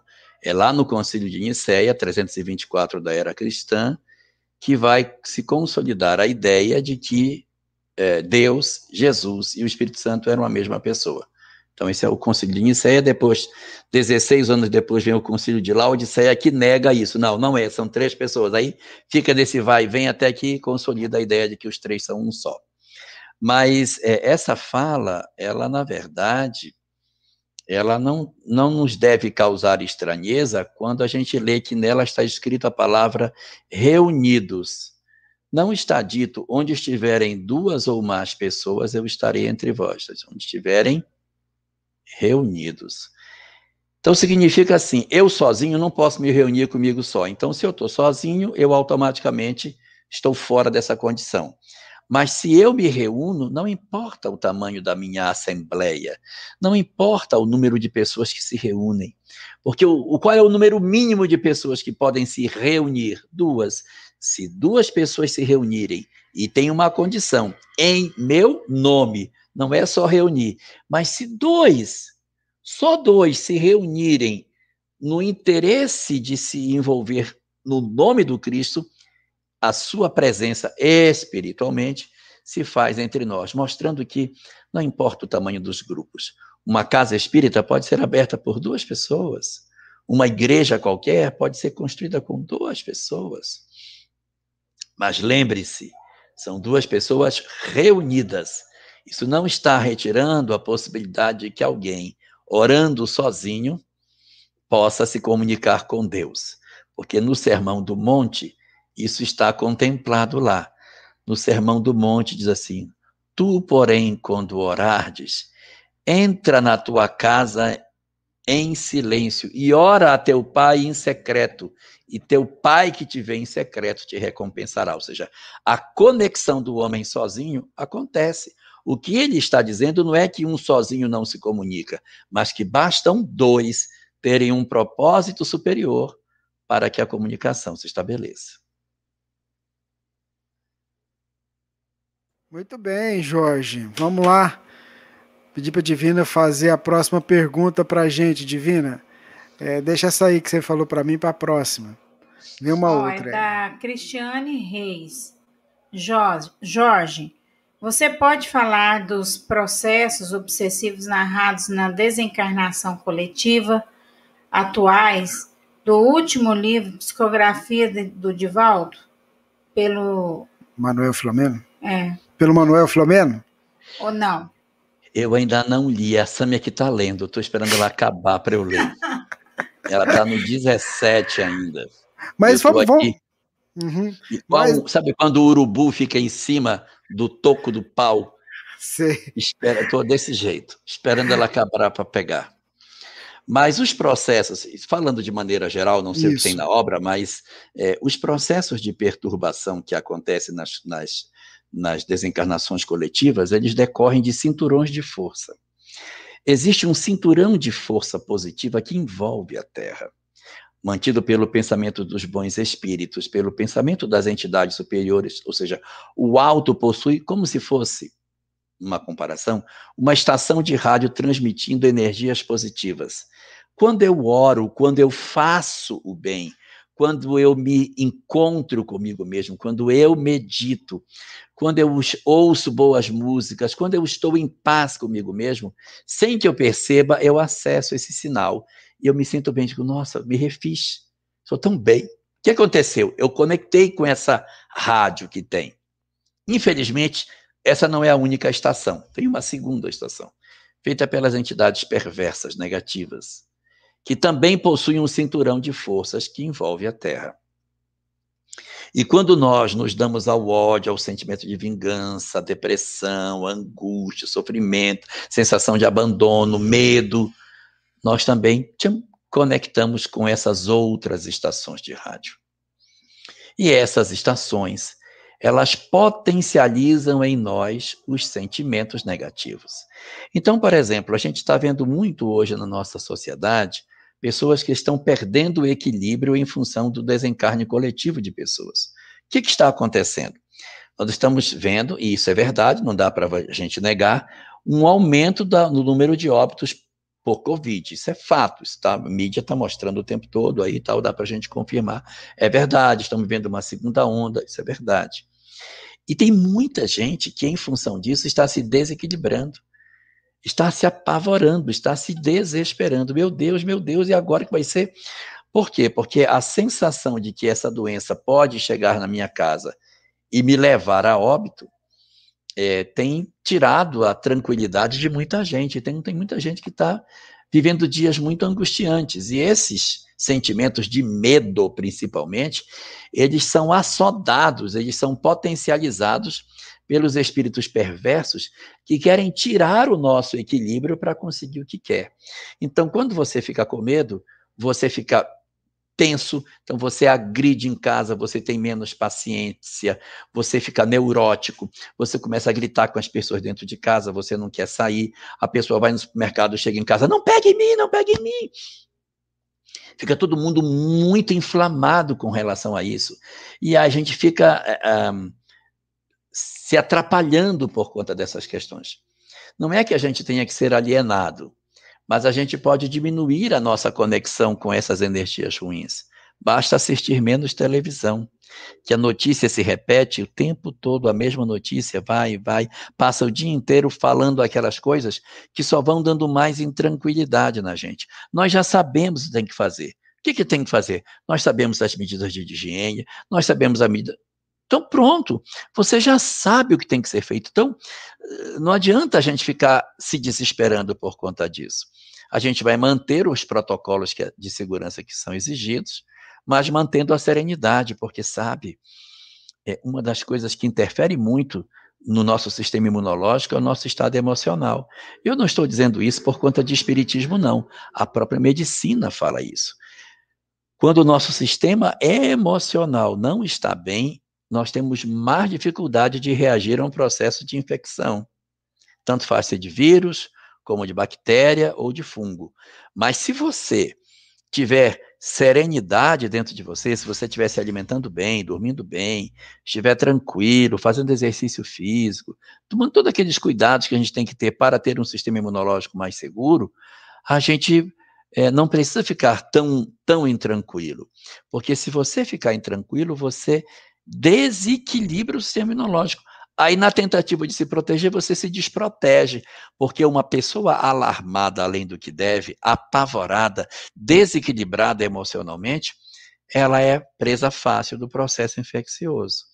Então, muitas entidades perturbadoras atacam a, os encarnados na expectativa de deixá-los intranquilos para que isso produza essa sensação de desamparo que produza fenômenos de depressão e hostilidade entre grupos, que as pessoas começam a se hostilizar. passa na rua, vê uma pessoa vestida com roupa de, de agente de saúde, roupa de jaleco branco, quer hostilizar a pessoa porque está na rua, você está na rua. Então, esses processos de inflamação da nossa sociedade é que a gente tem que cuidar, porque senão a gente vai ficar doente, mais doente do que a própria Covid poderia nos fazer. Porque a Covid é uma doença que depois de tratada passa. Mas o desequilíbrio emocional que a gente pode se abraçar pode demorar muito mais tempo para que a gente se cure dele. Muito bem, muito bem. O pessoal perguntando aqui, Jorge, deixa eu tirar a tela do C, né, para ficar dividida. O pessoal perguntando aqui, Rubens, como é que faz para ter acesso a esse negócio que você explicou aí? Você explicou muito corrido. Para ver aqui, para pesquisar, acesse o site da ah. Rádio Fraternidade, radiofraternidade.com.br. Tem um banner tocando, são vários banners, vai chegar um do Pinga Fogo, você clica no banner, para escrever jamais. Aí vai abrir uma tela. Nessa tela tem umas informações. E nela tem um link. Quando você clica, abre uma página do Google Docs. Lá você está tá separado os 40 é, pinga-fogo separados por perguntas e respostas. Aí tem uma informaçãozinha lá que você pode fazer um comando de atalho, que é o Ctrl F, onde você vai aparecer a pesquisa, você digita o termo e aí realiza a pesquisa. Eu queria agradecer o Paulo e também ao Daniel e a Yuki. Yuki, né? Yuki. Yuki. Yuki, né? Yuki, pela ajuda, o pessoal lá de Conchal, São Paulo, de Conchal para o mundo, né? Posso dar uma sugestão? Pode. Pede pro pessoal fazer o link completo para bater em cima da página. Aí a gente hum. publica o link completo. Aí você clica em cima, vou, vai para cima dessa tela. Então, nós vamos pedir para fazer isso é, e, e, vai, vai colocar direto, tá? Para a gente poder ter acesso. Olha, assim, a gente vai aos poucos, vai, vai amadurecendo. Quem sabe aparece um aplicativo aí facinho da gente oh. fazer, né? Né? Mas vamos lá, Divina, qual que é a próxima pergunta? Ah, sou eu? Porque é. para mim era você. Era eu? Ah, não, é, então é eu, então. É eu. Agora nem eu sei quem fez a pergunta. Ó, então. Faz aí. A Lúcia Paz ela pergunta, por gentileza, pode falar como nossos pensamentos são vistos pelo plano espiritual? Eles representam a minha identidade, mesmo não sendo minha essência e minha consciência? Pensamento, Jorge. Pensamento. É, na verdade, eles são a nossa essência, eles são a nossa consciência, porque nós somos o que pensamos. Então, eh, nós não somos outra coisa senão aquilo que pensamos. A grande característica no mundo espiritual é que os pensamentos são como que visíveis. Quando nós estamos no mundo físico, a gente às vezes até olha para uma pessoa e vê que ela está pensando longe. E aí a gente diz assim: está pensando no que? Não, estava pensando em outra coisa. Mas nós não somos capazes de saber no que, que a pessoa está pensando. A gente às vezes até tenta saber o que é, mas não consegue. No mundo espiritual, isso é muito mais fácil. Não para todos os espíritos, mas para aqueles que já têm uma certa evolução intelectual. Eu disse intelectual, não disse moral. Basta que o espírito tenha evolução intelectual que ele consegue penetrar no pensamento do outro. Questão moral é o que eu vou fazer com esse conhecimento, mas entidades inteligentes e perversas também conseguem ler a mente dos outros. E aí o que, que ocorre? Uma entidade com uma certa evolução espiritual, quando ela sintoniza na mente de alguém, ela consegue ver o pensamento do outro como, um, como se fosse um filme. Da mesma maneira que eu penso em comigo, assim, ah, eu vou na casa de fulano, vou fazer isso, vou fazer isso, e eu vou desenhando as cenas na minha mente, as cenas se tornam, entre aspas, reais, essas cenas pensadas ou lembradas, elas são vistas no mundo espiritual como se elas fossem reais. E aí, o, uma pessoa de uma certa evolução, ela pode, ao se aproximar de alguém, ler, assistir como se fosse numa tela o pensamento do outro. Uma entidade que está em processo de sofrimento, um espírito de uma certa evolu evolução, quando chega, ele consegue se concentrar e ver, de repente, o crime que o outro cometeu e no qual ele está preso. A mente dele não consegue se libertar. Então, através do, da emanação do pensamento, dá para perceber o que o outro pensa. Então, o pensamento expressa o que nós somos. No mundo físico, isso é mais difícil entre encarnados, mas os desencarnados aqui também podem compreender os nossos pensamentos e saber o que estamos pensando, porque percebem as emanações que saem de nós. No mundo espiritual, então, isso muito mais franco pode ser feito. Na obra Missionários da Luz, André Luiz vai para o mundo espiritual, Mensageiros. Obra Mensageiros, vai para o mundo espiritual, mas antes ele passa por uma cirurgia, em que cirurgia espiritual, no qual é dilatado nele a percepção para que ele enxergue o mundo espiritual de maneira mais plena. O que ele antes não enxergava, ele passa a ver. Ele tem mais percepção de tudo que acontece em redor dele. E mesmo com essa capacidade dilatada, existem algumas passagens no filme, no livro muito interessantes. Eles estão diante de uma pessoa que está moribunda e ele só enxerga a pessoa ali no processo de desencarnação. Aniceto, que é ele vem, coloca a mão na testa dele e se dilata a percepção espiritual, ele vê as células funcionando, os vasos sanguíneos. Eu fico assim pensando algumas, alguns documentários sobre biologia que hoje passam na televisão, que mostra a corrente sanguínea passando nos vasos, coração batendo e tal, que são uma coisa muito interessante. A época que essa obra foi escrita, nem se imaginava que isso pudesse existir. Eu imagino que seja algo mais ou menos assim que o André Luiz quer relatar, quando o mentor dilata as percepções espirituais dele, ele consegue enxergar o corpo como se fosse uma máquina funcionando por dentro nos seus mínimos detalhes. Portanto, pensamento somos nós. O pensamento é a expressão da nossa essência. E ele é tanto mais perceptível, quanto mais evoluído é o espírito, porque ele tem mais condição de invadir o nosso eu e compreender o que pensamos, porque isso revela quem nós somos. Muito bem, Jorge. Eu queria mandar um abraço para o pessoal que está sintonizado com a gente aqui, ouvindo o Pinga Fogo, porque tem um pessoal que está assistindo aí nas várias plataformas de transmissão dos nossos parceiros, mas tem um pessoal que está ouvindo, está lá ligadinho, acompanhando a gente. Eu fui dar uma olhadinha aqui, uma espiada, e aí vendo aqui o pessoal que está nos Estados Unidos, em Portugal, na França, na Austrália, na Espanha, lá na Colômbia, que legal, na Inglaterra, no Japão, que legal, né? Assim, é muito, isso sem contar aqui do, do, pessoal do Brasil, né? Então, muito bacana. Inglaterra é de madrugada, já pensou? No Japão já amanheceu, você já pensou? O pessoal tá Tudo tá indo. Bem. Tá, né? Mas. Não, na... É na Inglaterra, coitadinho, que eles estão no meio da madrugada. Ó, o que o pessoal lá na Áustria tá de madrugada também na Áustria, ó. Bacana. Na Espanha também, já por causa do fuso horário, já estamos de madrugada. Mas vamos lá, vamos para uma pergunta que chegou aqui pra gente a nossa ouvinte, a Mariana, ela é lá de Niterói, está acompanhando. Ela diz assim: Jorge, meu pai faleceu há 12 anos. Há quatro meses fui em desdobramento onde ele estava e vi que ele está como prisioneiro. Como retirá-lo de lá? É possível falar alguma coisa para nossa irmã em relação a isso, ô Jorge? A isso que ela vivenciou? Mariana, nem sempre os nossos sonhos relatam exatamente aquilo que de fato aconteceu. Nós, às vezes, mesclamos os nossos sonhos com as nossas crenças, misturamos aquilo que é o real com as nossas imagens íntimas. E aí você, de repente, relatar que seu pai está como prisioneiro, é possível? É, é possível. Mas nem, não necessariamente é isso exatamente que está acontecendo. A imagem pode ser de ou, outro sentido, que ele está preso não como prisioneiro, mas ele tem algumas pendências que ele tem para resolver.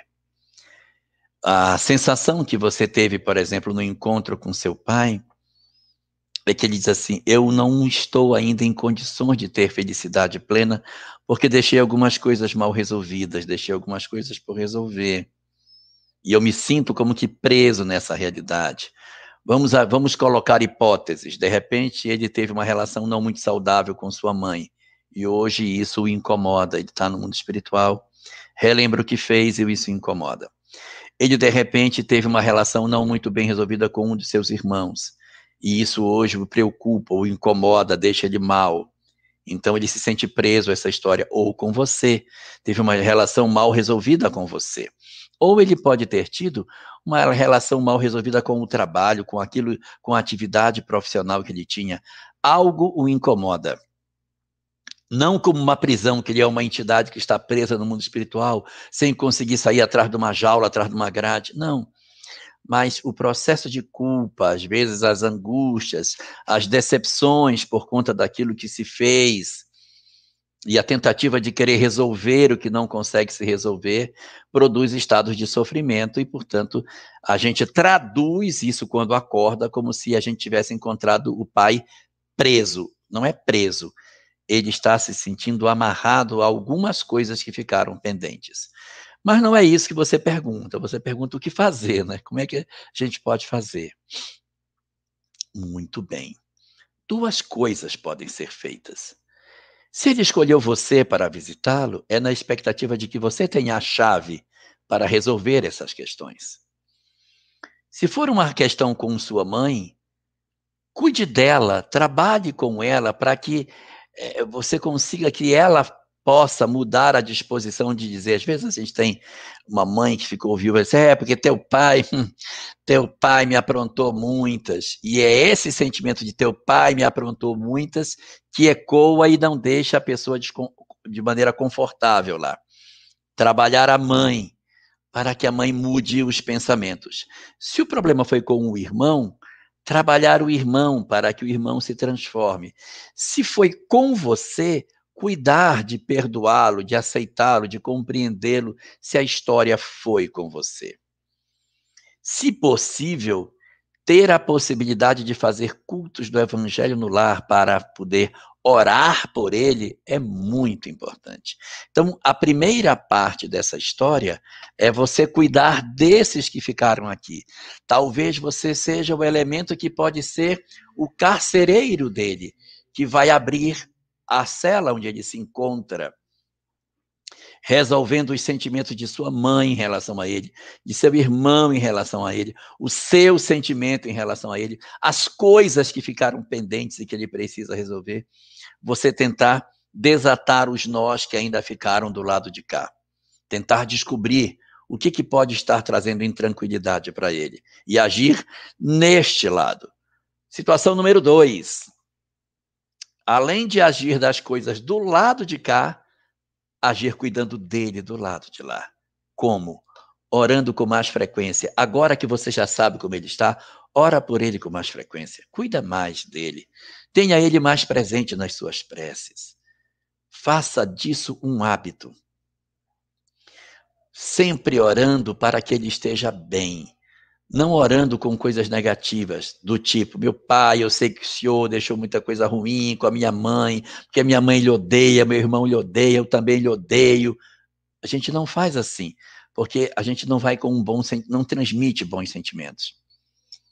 O que a gente pode fazer é orar de maneira distinta. Pai, estou orando para dizer para o Senhor que o Senhor fique bem, que está tudo bem, é, estou conversando com a minha mãe, ou com meu irmão, ou comigo mesmo. O Senhor esteja bem, quero que o Senhor seja feliz, que o Senhor encontre com os nossos familiares, dá perspectivas de futuro e sinalize para ele que outras oportunidades ele pode ter. Então, ele não, não, essa não, não é a única oportunidade que ele teve. Ele terá outras, como seu filho, como seu neto. Ele vai retornar para continuar o processo. Então, ore pedindo para que ele se prepare, para que ele estude, para que ele é, perceba nitidamente aonde foi que ele falhou, para que ele se fortaleça, porque ele vai retornar no futuro, para que ele esteja pronto. Então você vai orando e encorajando, falando de futuro, falando que ele tem possibilidade de se restabelecer, para que ele consiga mais prontamente estar em condições de retornar para a vida física. O processo reencarnatório, o renascimento, não oferece para o espírito somente a chance de fazer de novo certo aquilo que se fez de errado, mas oferece uma segunda coisa maravilhosa que se chama esquecimento do passado. Existem muitos espíritos que anseiam pela reencarnação para poder ter um refrigério nas suas memórias e poderem esquecer, pelo menos por um tempo, daquilo que fizeram de maneira equivocada. A reencarnação, portanto, para um espírito que se sente preso ao seu passado, às histórias que ele não resolveu bem, pode ser boa parte resolvida com o processo reencarnatório que apaga boa parte das lembranças e oferece uma chance de um futuro novo para todos nós. Muito bem, esse é o nosso Pinga Fogo, edição número 43, 15 de fevereiro de 2021. Vamos seguindo aqui com a próxima pergunta, Divina, qual que é? É da Leoneide. Se possível, gostaria que o Jorge pudesse falar sobre sonambulismo. Gratidão. Ok. É, esse termo sonambulismo está presente na obra de Kardec, mas ele não pegou no movimento espírita. O movimento espírita, sei lá, parece que não gostou desse termo que Kardec colocou. E ao invés de chamar de sonambulismo, nós chamamos em doutrina espírita pelo nome de desdobramento. Aquilo que a literatura espírita uh, não kardeciana chama de desdobramento, aparece na obra de Kardec com o nome de sonambulismo. E o que, que é o sonambulismo? É uma potencialidade da alma, não é mediunidade. É o dom de você sair do corpo consciente. Eu saio do meu corpo eu ando pelo quarto, eu vejo meu corpo dormindo, eu vejo o marido ou a esposa dormindo, vou na sala, passeio por todos os ambientes e volto para o meu corpo. Às vezes eu sinto até dificuldade de voltar. A pessoa quer voltar, não consegue, e fica desesperado e não consegue vir. E o marido do lado dormindo, e a gente está gritando: me acorda, me acorda. Até que a pessoa, por algum motivo, sente, vê a gente gemendo, aí cutuca que, que você tem que você está gemendo? Eu estava desesperada, gritando, querendo voltar para o corpo. E você não viu? Não, não vi grito nenhum. Por quê? Porque eu estava em espírito fora do corpo. Isso é muito comum. Há muitas pessoas que. É. Ah, falando, ela falando que, nossa, é tudo que eu sinto. É, isso aí é, é, é, é sonambulismo chamado por Kardec. Sai do corpo e volta não é mediunidade ainda. Agora, uma segunda situação: a mesma pessoa sai do corpo, olha o corpo, olha o marido, anda pelo quarto, vai na sala, passeia, e no passeio ela vê um espírito. É a mesma pessoa, é a mesma coisa, só que ela viu um espírito. Quando ela volta para o corpo, ela diz assim: tem um espírito lá na sala. Quando ela fala que tinha um espírito, agora virou médium. É um, uma filigranazinha. Kardec diz assim: no primeiro caso é sonambulismo. O segundo caso é sonambulismo mediúnico. O que, que é o sonambulismo mediúnico? É quando eu me desprendo do corpo e eu tenho uma experiência com um, com um espírito. Aí, quando eu volto, eu trago informações do mundo espiritual. Aí virou médium. Mas é uma, uma questão só conceitual. Ah, é só porque eu vi ou eu não vi espírito. Então, a diferença é mínima. Isso seria o conceito de sonambulismo. Mas, muito provavelmente, você não está querendo perguntar isso. É provável você queira perguntar das pessoas que têm o sonambulismo no modelo que a gente fala fora do movimento espírita, que é a pessoa que levanta, que fala sozinho, vai na cozinha, bebe água, conversa com os outros, volta e dorme e ninguém sabe, fala, acorda no meio da noite falando: tem um bicho na minha cama, tem um bicho na minha cama, e ela está dormindo. Então, esses fenômenos também são fenômenos de sonambulismo. Só que são fenômenos de sonambulismo em que não é somente o, o espírito que sai do corpo. O corpo sai junto, mas não sai consciente. Ele vai na cozinha, abre a geladeira, bebe água, volta e se deita e depois não lembra absolutamente nada. São fenômenos naturais, não tem nada de anormal nisso. Isso é uma faculdade da alma. No livro dos Espíritos é chamado, dentro do capítulo, Emancipação da Alma, que é esse no qual a alma se desprende e vai viver uma experiência. Tem vezes que ela vai sozinha e o corpo fica. E tem vezes que ela vai e o corpo vai junto, mas não está consciente. Liga a televisão, senta, fica sem televisão, mas não está vendo nada. Está completamente fora, em estado de consciência alterado. São situações que decorrem da, da, da, atividade do espírito, mesmo quando o corpo estaria pretensamente dormindo. Às vezes decorre de excesso de determinadas práticas que o corpo, o espírito não, não descansa. Então a pessoa, durante a hora do sono, visita aquilo que faz. Por exemplo, eu sou professor, passo o dia inteiro corrigindo prova, corrigindo prova, aí vou dormir. No meio da noite, se é sonâmbulo, levanta, vai para a mesa, pega, começa a arrumar as provas, começa a mexer, porque a alma volta, mesmo quando o corpo está dormindo, para ver aquilo. Posso vir sozinho, sem o corpo, ou posso vir com o corpo, sem que tenha consciência do que está acontecendo. Não há nada de anormal nisso, é um fenômeno plenamente dentro da lei da natureza, né? A gente só tem que tomar cuidado com chaves para a pessoa não ir para a rua, porque pode ser atropelada e tal.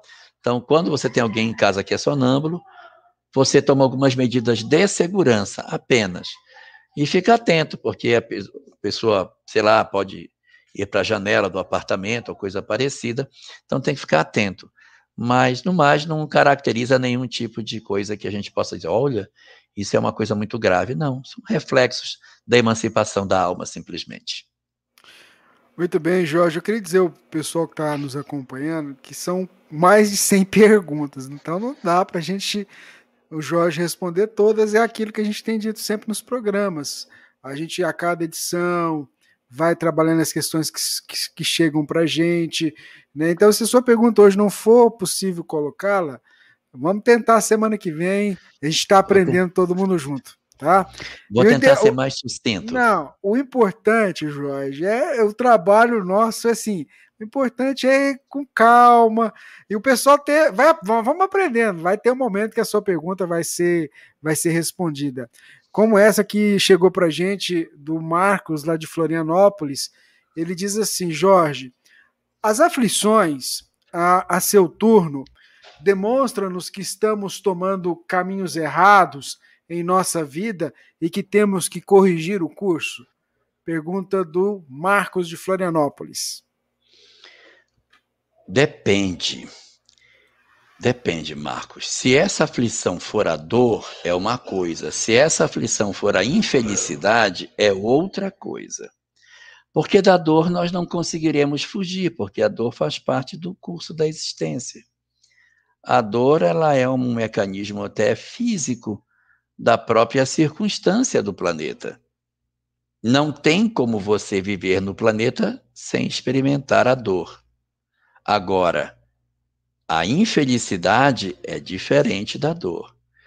No livro Sinal Verde, capítulo 50, André Luiz relaciona aquilo que ele chama de hábitos infelizes. Então, são vários hábitos infelizes, vários, Ixi, tem uma infinidade lá. Um deles é não querer sofrer. Existem pessoas que querem passar pela, pela vida como se estivesse vindo a passeio. Não tem como, gente. Se você encarnou na Terra, é porque você é um espírito típico de provas e expiações.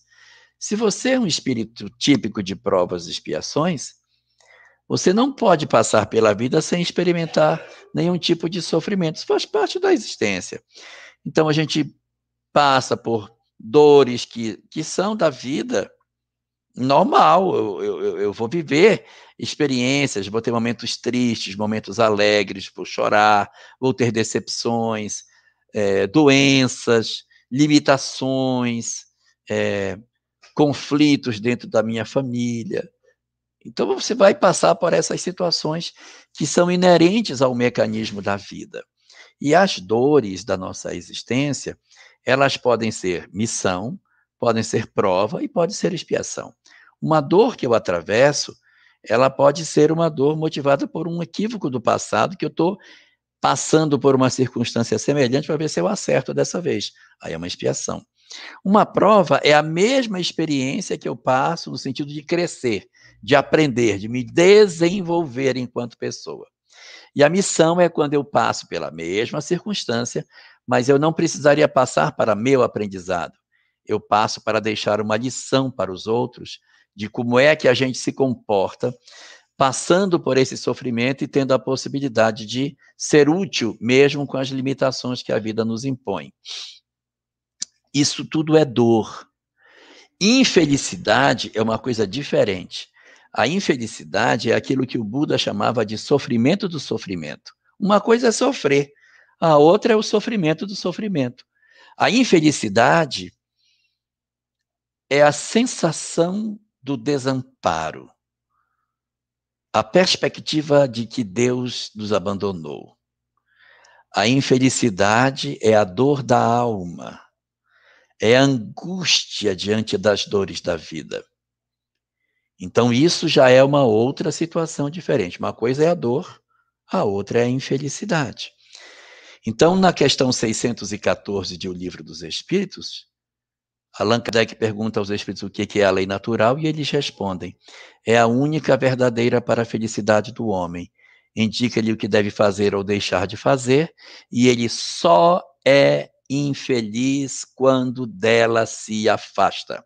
A infelicidade só acontece quando nos afastamos da lei de Deus. A dor acontece sempre. Infelicidade só quando eu saio da rota. Quando eu abandono o amor, a consequência é a infelicidade. Eu me sinto infeliz, eu me sinto miseravelmente jogado à margem do caminho. Isso é infelicidade.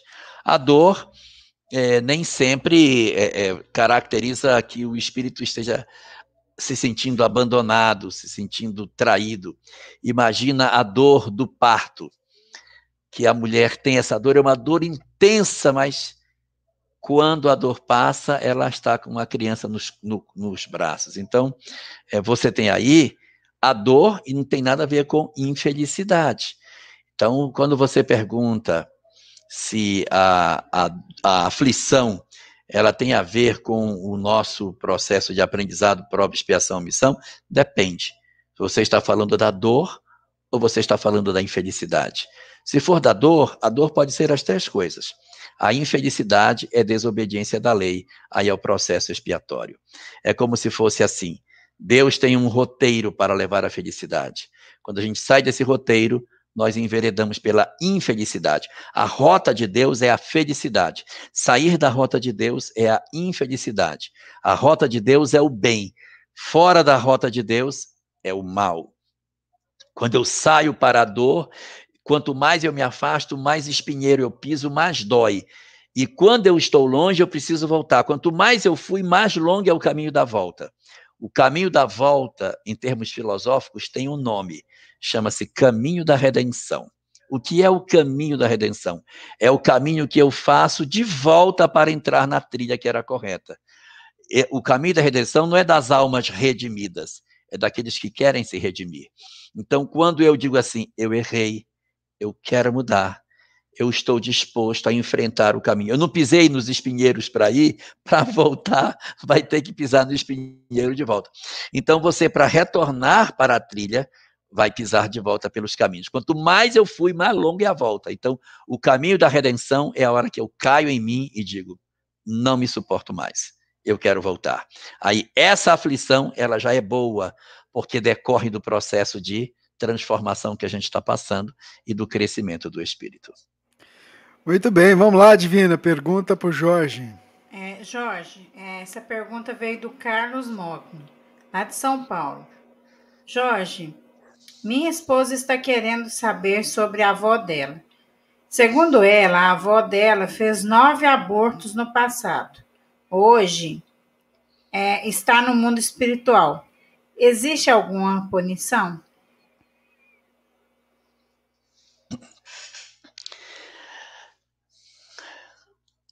A doutrina espírita é sempre a favor da vida, sempre. A opção dela por ter feito os vários abortos, evidentemente, traz as consequências que são naturais desse mecanismo de interrupção da gestação. Não dá para a gente imaginar que uma pessoa que praticou nove abortos, é, praticou e não teve nenhum tipo de é, ideia de que estava correta no que fez, porque ela faz o primeiro, faz o segundo, faz o terceiro, faz o quarto, faz o quinto. É diferente uma pessoa que praticou um aborto numa circunstância totalmente única num período da sua vida completamente diferente desse que está hoje, refez sua vida, não quer mais nem lembrar disso que fez, não seria capaz de fazer novamente. Então, é uma história diferente. Quem, é, quem vem de uma história de nove abortos, muito provavelmente é alguém que tem menos sensibilidade nesse sentido. Então, é assim.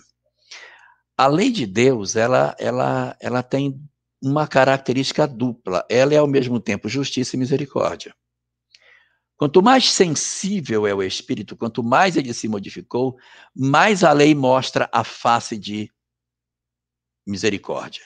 Quanto mais duro eu estou, mais a lei mostra a face de justiça para nós.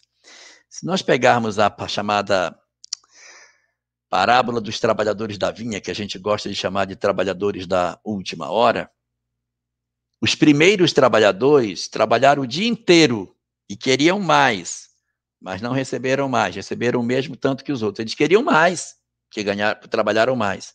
Eu quero mais. Não, para vocês, justiça. Vai receber um denário. Os que vieram por último, que eram os da última hora, que disseram, então, se eu me pago o que for justo, a lei os alcançou com misericórdia. Eles também ganharam um denário. Todo mundo é igual. Então, a lei é a mesma para todos. Para quem quer ser mais, ela entra como justiça. Para quem acha que é menos, ela completa com misericórdia. Então, quem de repente vem de uma experiência desse tipo, que interrompeu uma gestação, mas diz assim: não, eu fiz mesmo, não estou nem aí, faço de novo, não sinto nada do que eu fiz, vai precisar encontrar experiências da lei que sejam experiências ligadas ao aspecto da justiça. Então, são os casos de espíritos que, pelo endurecimento do coração, poderão, uma hipótese, renascer com dificuldade para engravidar, é, poderão renascer com dificuldade para conseguir efetivamente é, ter um sistema reprodutor saudável, muitas inflamações, muito, muito problema, tem muita dificuldade para engravidar. Um, pode ser não necessariamente a mulher, mas o homem que nasce com baixa fertilidade, tem uma questão de oligospermia, que é número pequeno de espermatozoides, ou oligospermia, que é uma quantidade pouca de sêmen, pode ter problema de varicocele, que é nos testículos. Eu não estou inventando, está no livro Ação e Reação, tem um capítulo lá que trata sobre isso. E as questões das mulheres também podem ter. Mas essas ações, elas alcançam quem? Aqueles que assim fazem, repetem e dizem: Eu não sinto nada do que eu fiz. Para mim, faria de novo. Então, eu preciso de algo que me sensibilize. Então, a, a dificuldade da, da gravidez, a negativa da maternidade pode ser um instrumento para sensibilizar.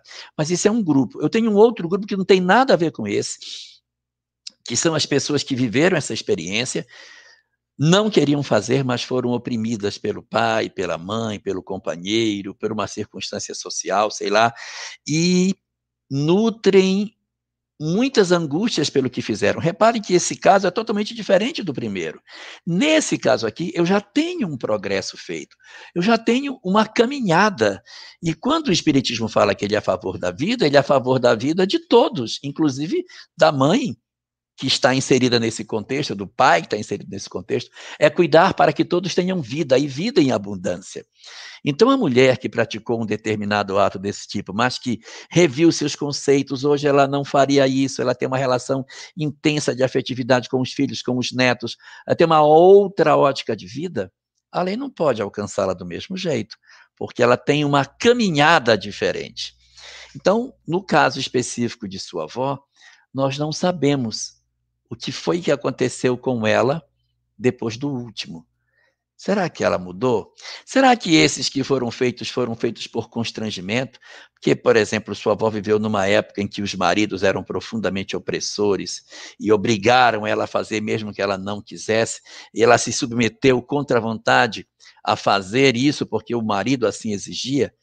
Então a lei tem uma maneira de olhar. Nós estamos vendo do lado de fora, mas a lei olha pelo lado de dentro que eu sentia quando acontecia isso? Que tipo de informação essa pessoa teve para tomar as decisões que tomou?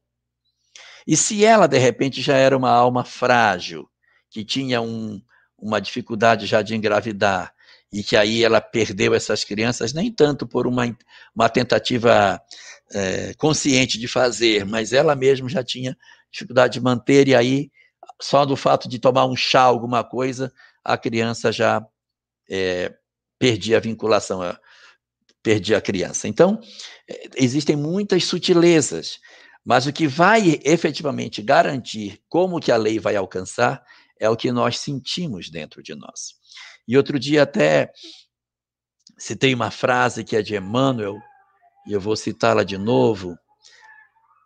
A frase diz assim: que quando a justiça vem nos cobrar e nos encontra trabalhando, a misericórdia determina que a justiça volte sobre seus pés e venha somente depois, quando aquilo que está sendo feito seja contabilizado em favor do agressor. Então, é, o que a gente faz de maneira positiva vai atenuar, vai minimizar aquilo que a gente possa ter feito equivocadamente. Então, sua avó hoje pode estar, depois de tanto tempo, melhor até do que nós, com, com tudo isso que ela já teve tempo de caminhar, e quem sabe não seja ela, em função de tudo que aconteceu, que hoje intui você para que você tenha uma maternidade feliz e tenha lhe intuído a fazer essa pergunta, porque ela hoje já conseguiu fazer uma grande caminhada e espera a oportunidade para ter a consequência de uma maternidade bendita, porque o que a lei quer não é a punição do culpado, mas o fim do pecado. Não quer a morte do pecador, mas o fim do pecado. Muito bem, Jorge. Olha, a gente vai para a última pergunta. Eu queria pedir, pedir desculpa para as pessoas que a gente não conseguiu trazer a pergunta hoje, mas a gente tem semana que vem, se Deus quiser. E essa pergunta, Jorge, é aquela pergunta: você toma uma água, respira fundo, porque a gente sempre reserva para o final uma pergunta que possa ser aliado com uma palavra de consolo, com uma palavra de esperança. A pessoa não quer se identificar, a gente compreende, e ela diz assim: tem uma filha vítima de um estupro aos 29 anos e uma neta hoje, com 26 anos, formada, solteira e nunca namorou. Ela e ninguém sabe que foi vítima de estupro e nem eu sei quem é o pai, pois minha filha nunca me disse. Minha neta é muito triste. E quando eu perguntei se ela é triste porque ela quer saber quem é o pai dela, ela me respondeu que não quer saber quem é ele, pois ele não aqui, pois ele não quis saber dela quando ela nasceu. E aí, essa nossa ouvinte, essa nossa internauta, Jorge, pergunta: estava na programação dela que reencarnaria dessa forma?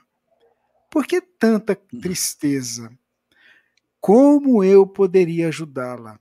Eu a amo tanto que dói vê-la triste assim. Pode me dar uma luz? Jorge. Não necessariamente a reencarnação dela seria por essa via. Porque se nós fôssemos admitir que seria por essa via, nós teríamos que dizer que era programado o estupro e o mal nunca pode ser programado pelo bem. Houve um aproveitamento dessa experiência.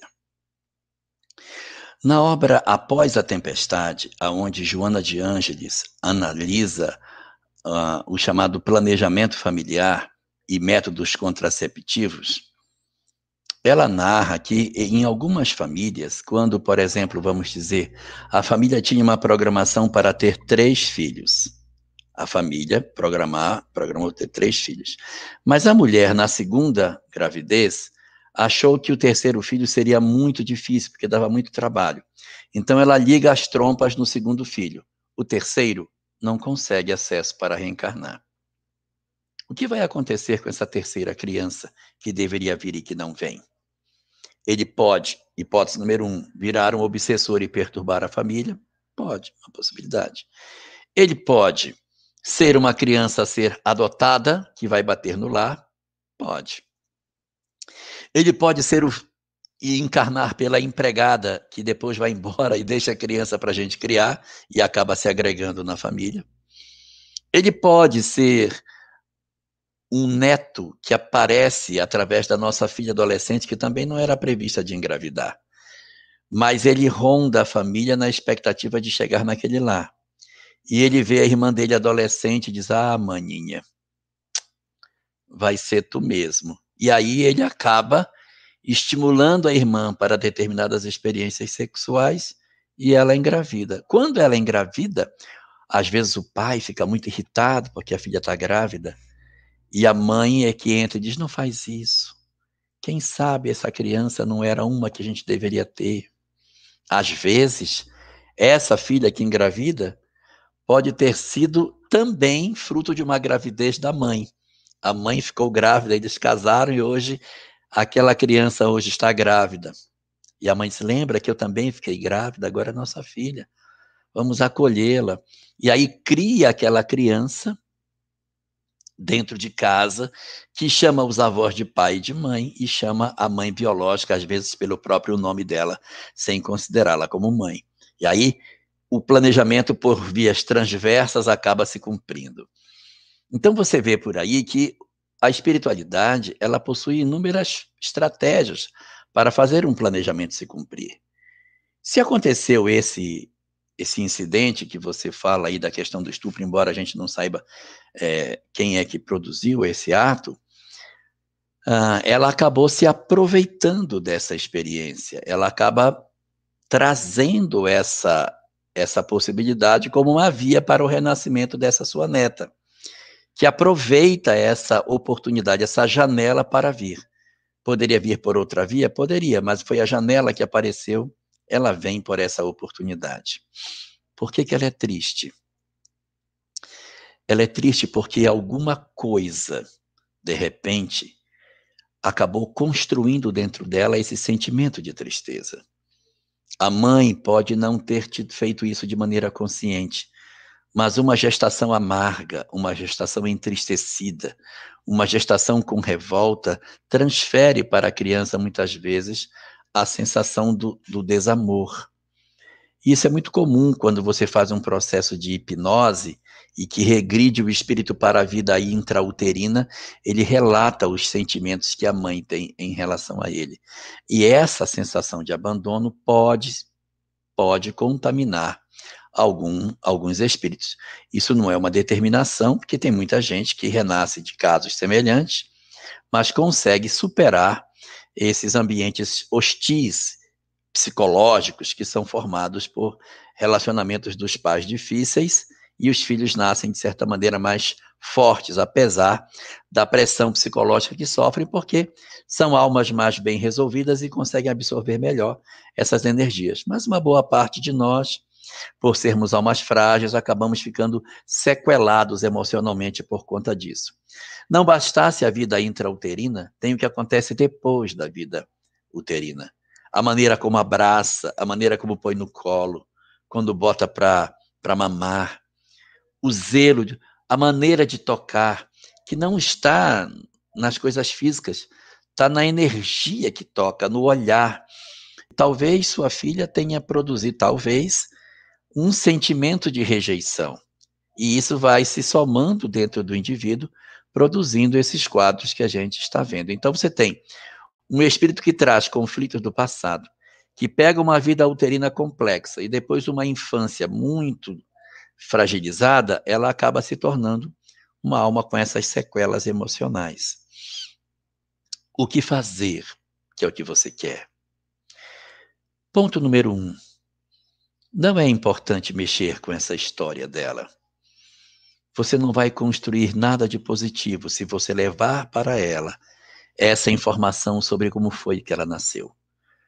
Se sua filha não quer que mexa nisso porque isso lhe dói, é melhor a gente não trabalhar isso, porque você vai eviscerar um problema que você não vai ter como tratar depois.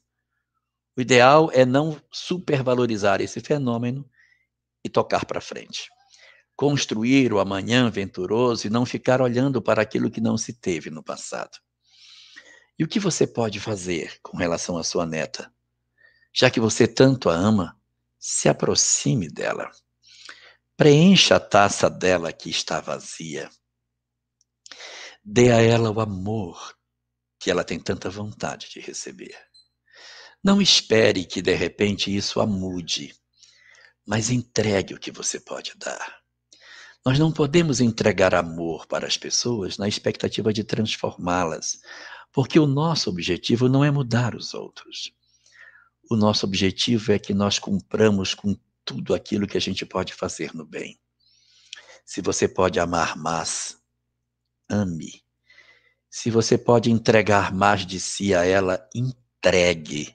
Se você pode estar mais próxima dela, seja, esteja mais próxima. Mas como que eu vou fazer isso? Descubra o que ela gosta e passe a gostar do que ela gosta também. Se ela gosta de, por exemplo, é, algum tipo de esporte e ela pratica esporte, Vá vê-la no esporte, estimule. Aquilo que você percebe que dá prazer a ela, estimule. Se ela gosta de escrever poesia, se ela gosta de pintar, se ela gosta de alguma coisa em que ela expressa a sensibilidade dela, estimule. Minha filha ficou lindo. Nossa, como ficou bom isso aqui. Se ela estuda e ela tira boas notas, não diga que ela fez só a obrigação dela, mas diga, mas que maravilhoso, você é uma menina maravilhosa estimule, fale da beleza dela, um, valorize a beleza que ela possui, mostre para ela o lado belo da vida. E mais importante do que todas essas coisas de valorização dela, aponte um caminho de utilidade para ela. Chame sua neta para fazer um trabalho em prol do próximo. Não precisa ser um trabalho espírita, porque se ela não for espírita, ela não vai querer, porque ela vai ver, achar que é um trabalho religioso. Faça com ela, você e ela, sem vínculo religioso, por exemplo, a visita num local sem traços nenhum de espiritismo, nem de nada disso. Vá com ela visitar um local. Visite uma casa onde existam crianças abandonadas. Visite algo que existam crianças que sofrem para que você po possa oferecer a, a ela a oportunidade que ela use a sua própria história para cicatrizar, para cuidar dos outros e cicatrizar a ferida dela. Faça então assim. Valorize as coisas que ela faz, estimule as coisas que ela tem, valorize a beleza que ela possui. E crie com ela um trabalho de vocês. Se possível, envolvendo sua filha, ótimo, se puder. Se não existir desamor entre elas, mas faça um trabalho, não espere a casa espírita para fazer.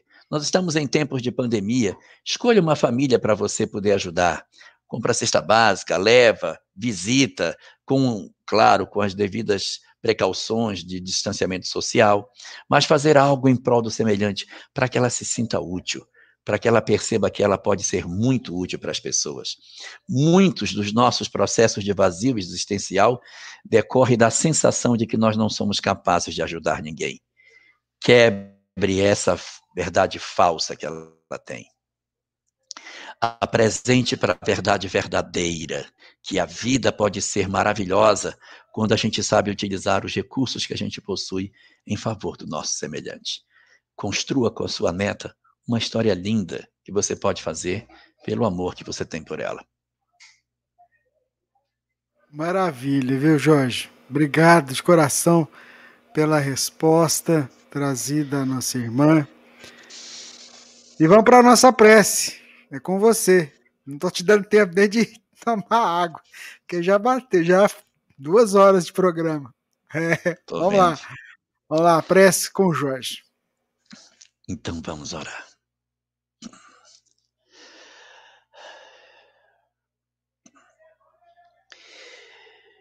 Senhor das nossas vidas. Reconhecemos as nossas fragilidades, as nossas imensas lacunas morais, o fosso profundo das nossas dores, da nossa ignorância espiritual. E por conta disso, da infelicidade que nos ocorre, que nos alcança, exatamente porque não soubemos te buscar no curso das nossas vidas.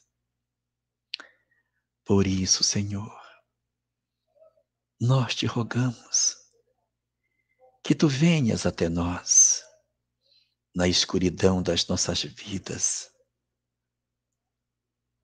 nos nossos momentos de dor e de sofrimento, nas nossas horas de tristeza, de soluços silenciosos e da sensação de desesperança que nos toma. Para que tu preenchas as nossas vidas, para que tu despertes nas nossas almas a capacidade de entendermos o que verdadeiramente somos para que as nossas imperfeições não nos impeçam de sermos verdadeiramente felizes. Senhor, estende as tuas mãos misericordiosas sobre os nossos corações aflitos, que suplicam por um momento de paz. Dá a cada um de nós a capacidade de sentirmos que não estamos sozinhos, mas que o teu infinito amor e a tua infinita misericórdia está presente nas nossas vidas. Permite-nos assim anularmos de alguma forma a escuridão que trazemos dentro das nossas almas pela grandiosidade da paz que tu podes oferecer a todos nós. Assim te pedimos que tu visites os Senhor. Que tu venhas em visita às nossas casas para derramar as tuas bênçãos em todos os ambientes onde nós nos movimentamos. Para que o amor infinito que tu tens pelas tuas criaturas se faça presente no lugar em que vivemos. Deixa que os nossos lares se preencham da graça, da certeza de que tu comandas tudo no lugar em que vivemos. Que o amor que nós já somos capazes de sentir finalmente brote das nossas almas e nós coloquemos em prática aquilo que já sabemos não deixa, Senhor, que tranquemos dentro das nossas almas o tesouro inestimável de amor que nós já conseguimos entender. E permite-nos a felicidade de vivermos aquilo que já sabemos, de vivermos a experiência indescritível de amarmos aqueles que tu nos ofereceste. Não permite mais que o desamor tome conta dos nossos atos e das nossas palavras.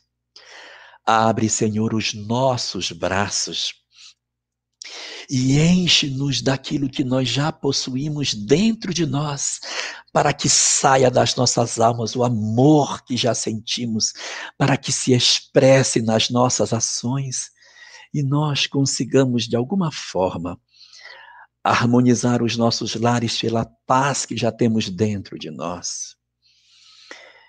Que não esperemos para amanhã a oportunidade de sermos úteis, mas que façamos desde agora a mudança definitiva nas nossas histórias de vida. Que o amor infinito que tu tens por todos os teus filhos se derrame por sobre toda a face do planeta, penetrando pelas frestas de todos os lares da terra, levando harmonia e serenidade para todos os lugares aonde as, alguma família possa se reunir. Derrama as tuas bênçãos, Senhor, por sobre toda a humanidade e dá a cada um de nós a capacidade de sabermos que, apesar das nossas infinitas imperfeições, junto de Ti, somos fortes e somos capazes de transformar a nós mesmos. E é assim, Senhor, amparados na certeza de que tu tutelas as nossas vidas e de que as nossas existências repousam nas tuas mãos, é que nós te pedimos para que tu nos abençoes, para que essa lucidez do que somos capazes nunca se apague de nós, para que amanhã acordemos mais resolutos ainda no propósito de bem servir e de fazermos o melhor uso possível do tempo que tu nos concedes na terra. Abençoa-nos a todos nós, Senhor. Enche-nos com a tua paz e faz com que o teu amor, derramado sobre toda a humanidade, ofereça amanhã para todos nós um dia muito mais venturoso do que hoje. Muito bem, Jorge. A nossa gratidão mais uma vez. A gente vai chegando ao final do programa. Divina, seu boa noite. Gente, boa noite. Fiquem todos com Jesus. E até a nossa próxima semana, se Deus quiser, juntos aqui, né? Isso mesmo. Jorge, ó, um abraço para você, viu? Eu queria agradecer. Até. Queria agradecer ao pessoal da FEB TV, da RAI TV, Rede Amigo, né? Rede Amigo Espírita, o pessoal da TV7, a Web Rádio Amigo Espiritual, os amigos do Espiritismo.net, o pessoal da Portal da Luz, TV Secal, a Ediluz, a você que está aí conosco na Rádio Fraternidade também, o nosso carinho, a nossa gratidão. E a você, Jorge, obrigado, viu? Obrigado. Quero agradecer a todos também, desejar a todos nós uma noite maravilhosa e que a gente possa refletir sobre tudo isso, para que amanhã a gente esteja bem melhor e bem mais disposto a fazer o que a gente já sabe. E o Jorge falou mesmo, fazer aquilo que a gente já sabe. Não vamos perder tempo. É, é preciso que a gente coloque em prática tudo isso que a gente está tendo a oportunidade de ter o conhecimento. Não é mais. Nós não podemos dizer que não sabíamos o que fazer. A gente sabe muito bem o que fazer. Eu, o Jorge, a Divina, você que está aí, tem um papel fundamental. Você pode mudar o mundo, começando no seu pequeno mundo aí. Muita paz, muita paz. Fica com Deus, gente. Um abraço. Até amanhã cedinho e até semana que vem, se Deus quiser, aqui na nossa web Rádio Fraternidade, emissora do bem, na internet. Esteja sempre em contato com o bem. No site e no aplicativo da Web Rádio Fraternidade, você encontra orações diárias, palestras e estudos que te sintonizarão com os ensinos do Cristo.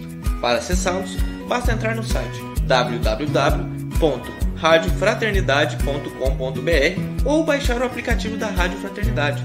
Neles, você pode ouvir a rádio em tempo real ou acessar o nosso acervo, Web Rádio Fraternidade, a emissora do bem na internet.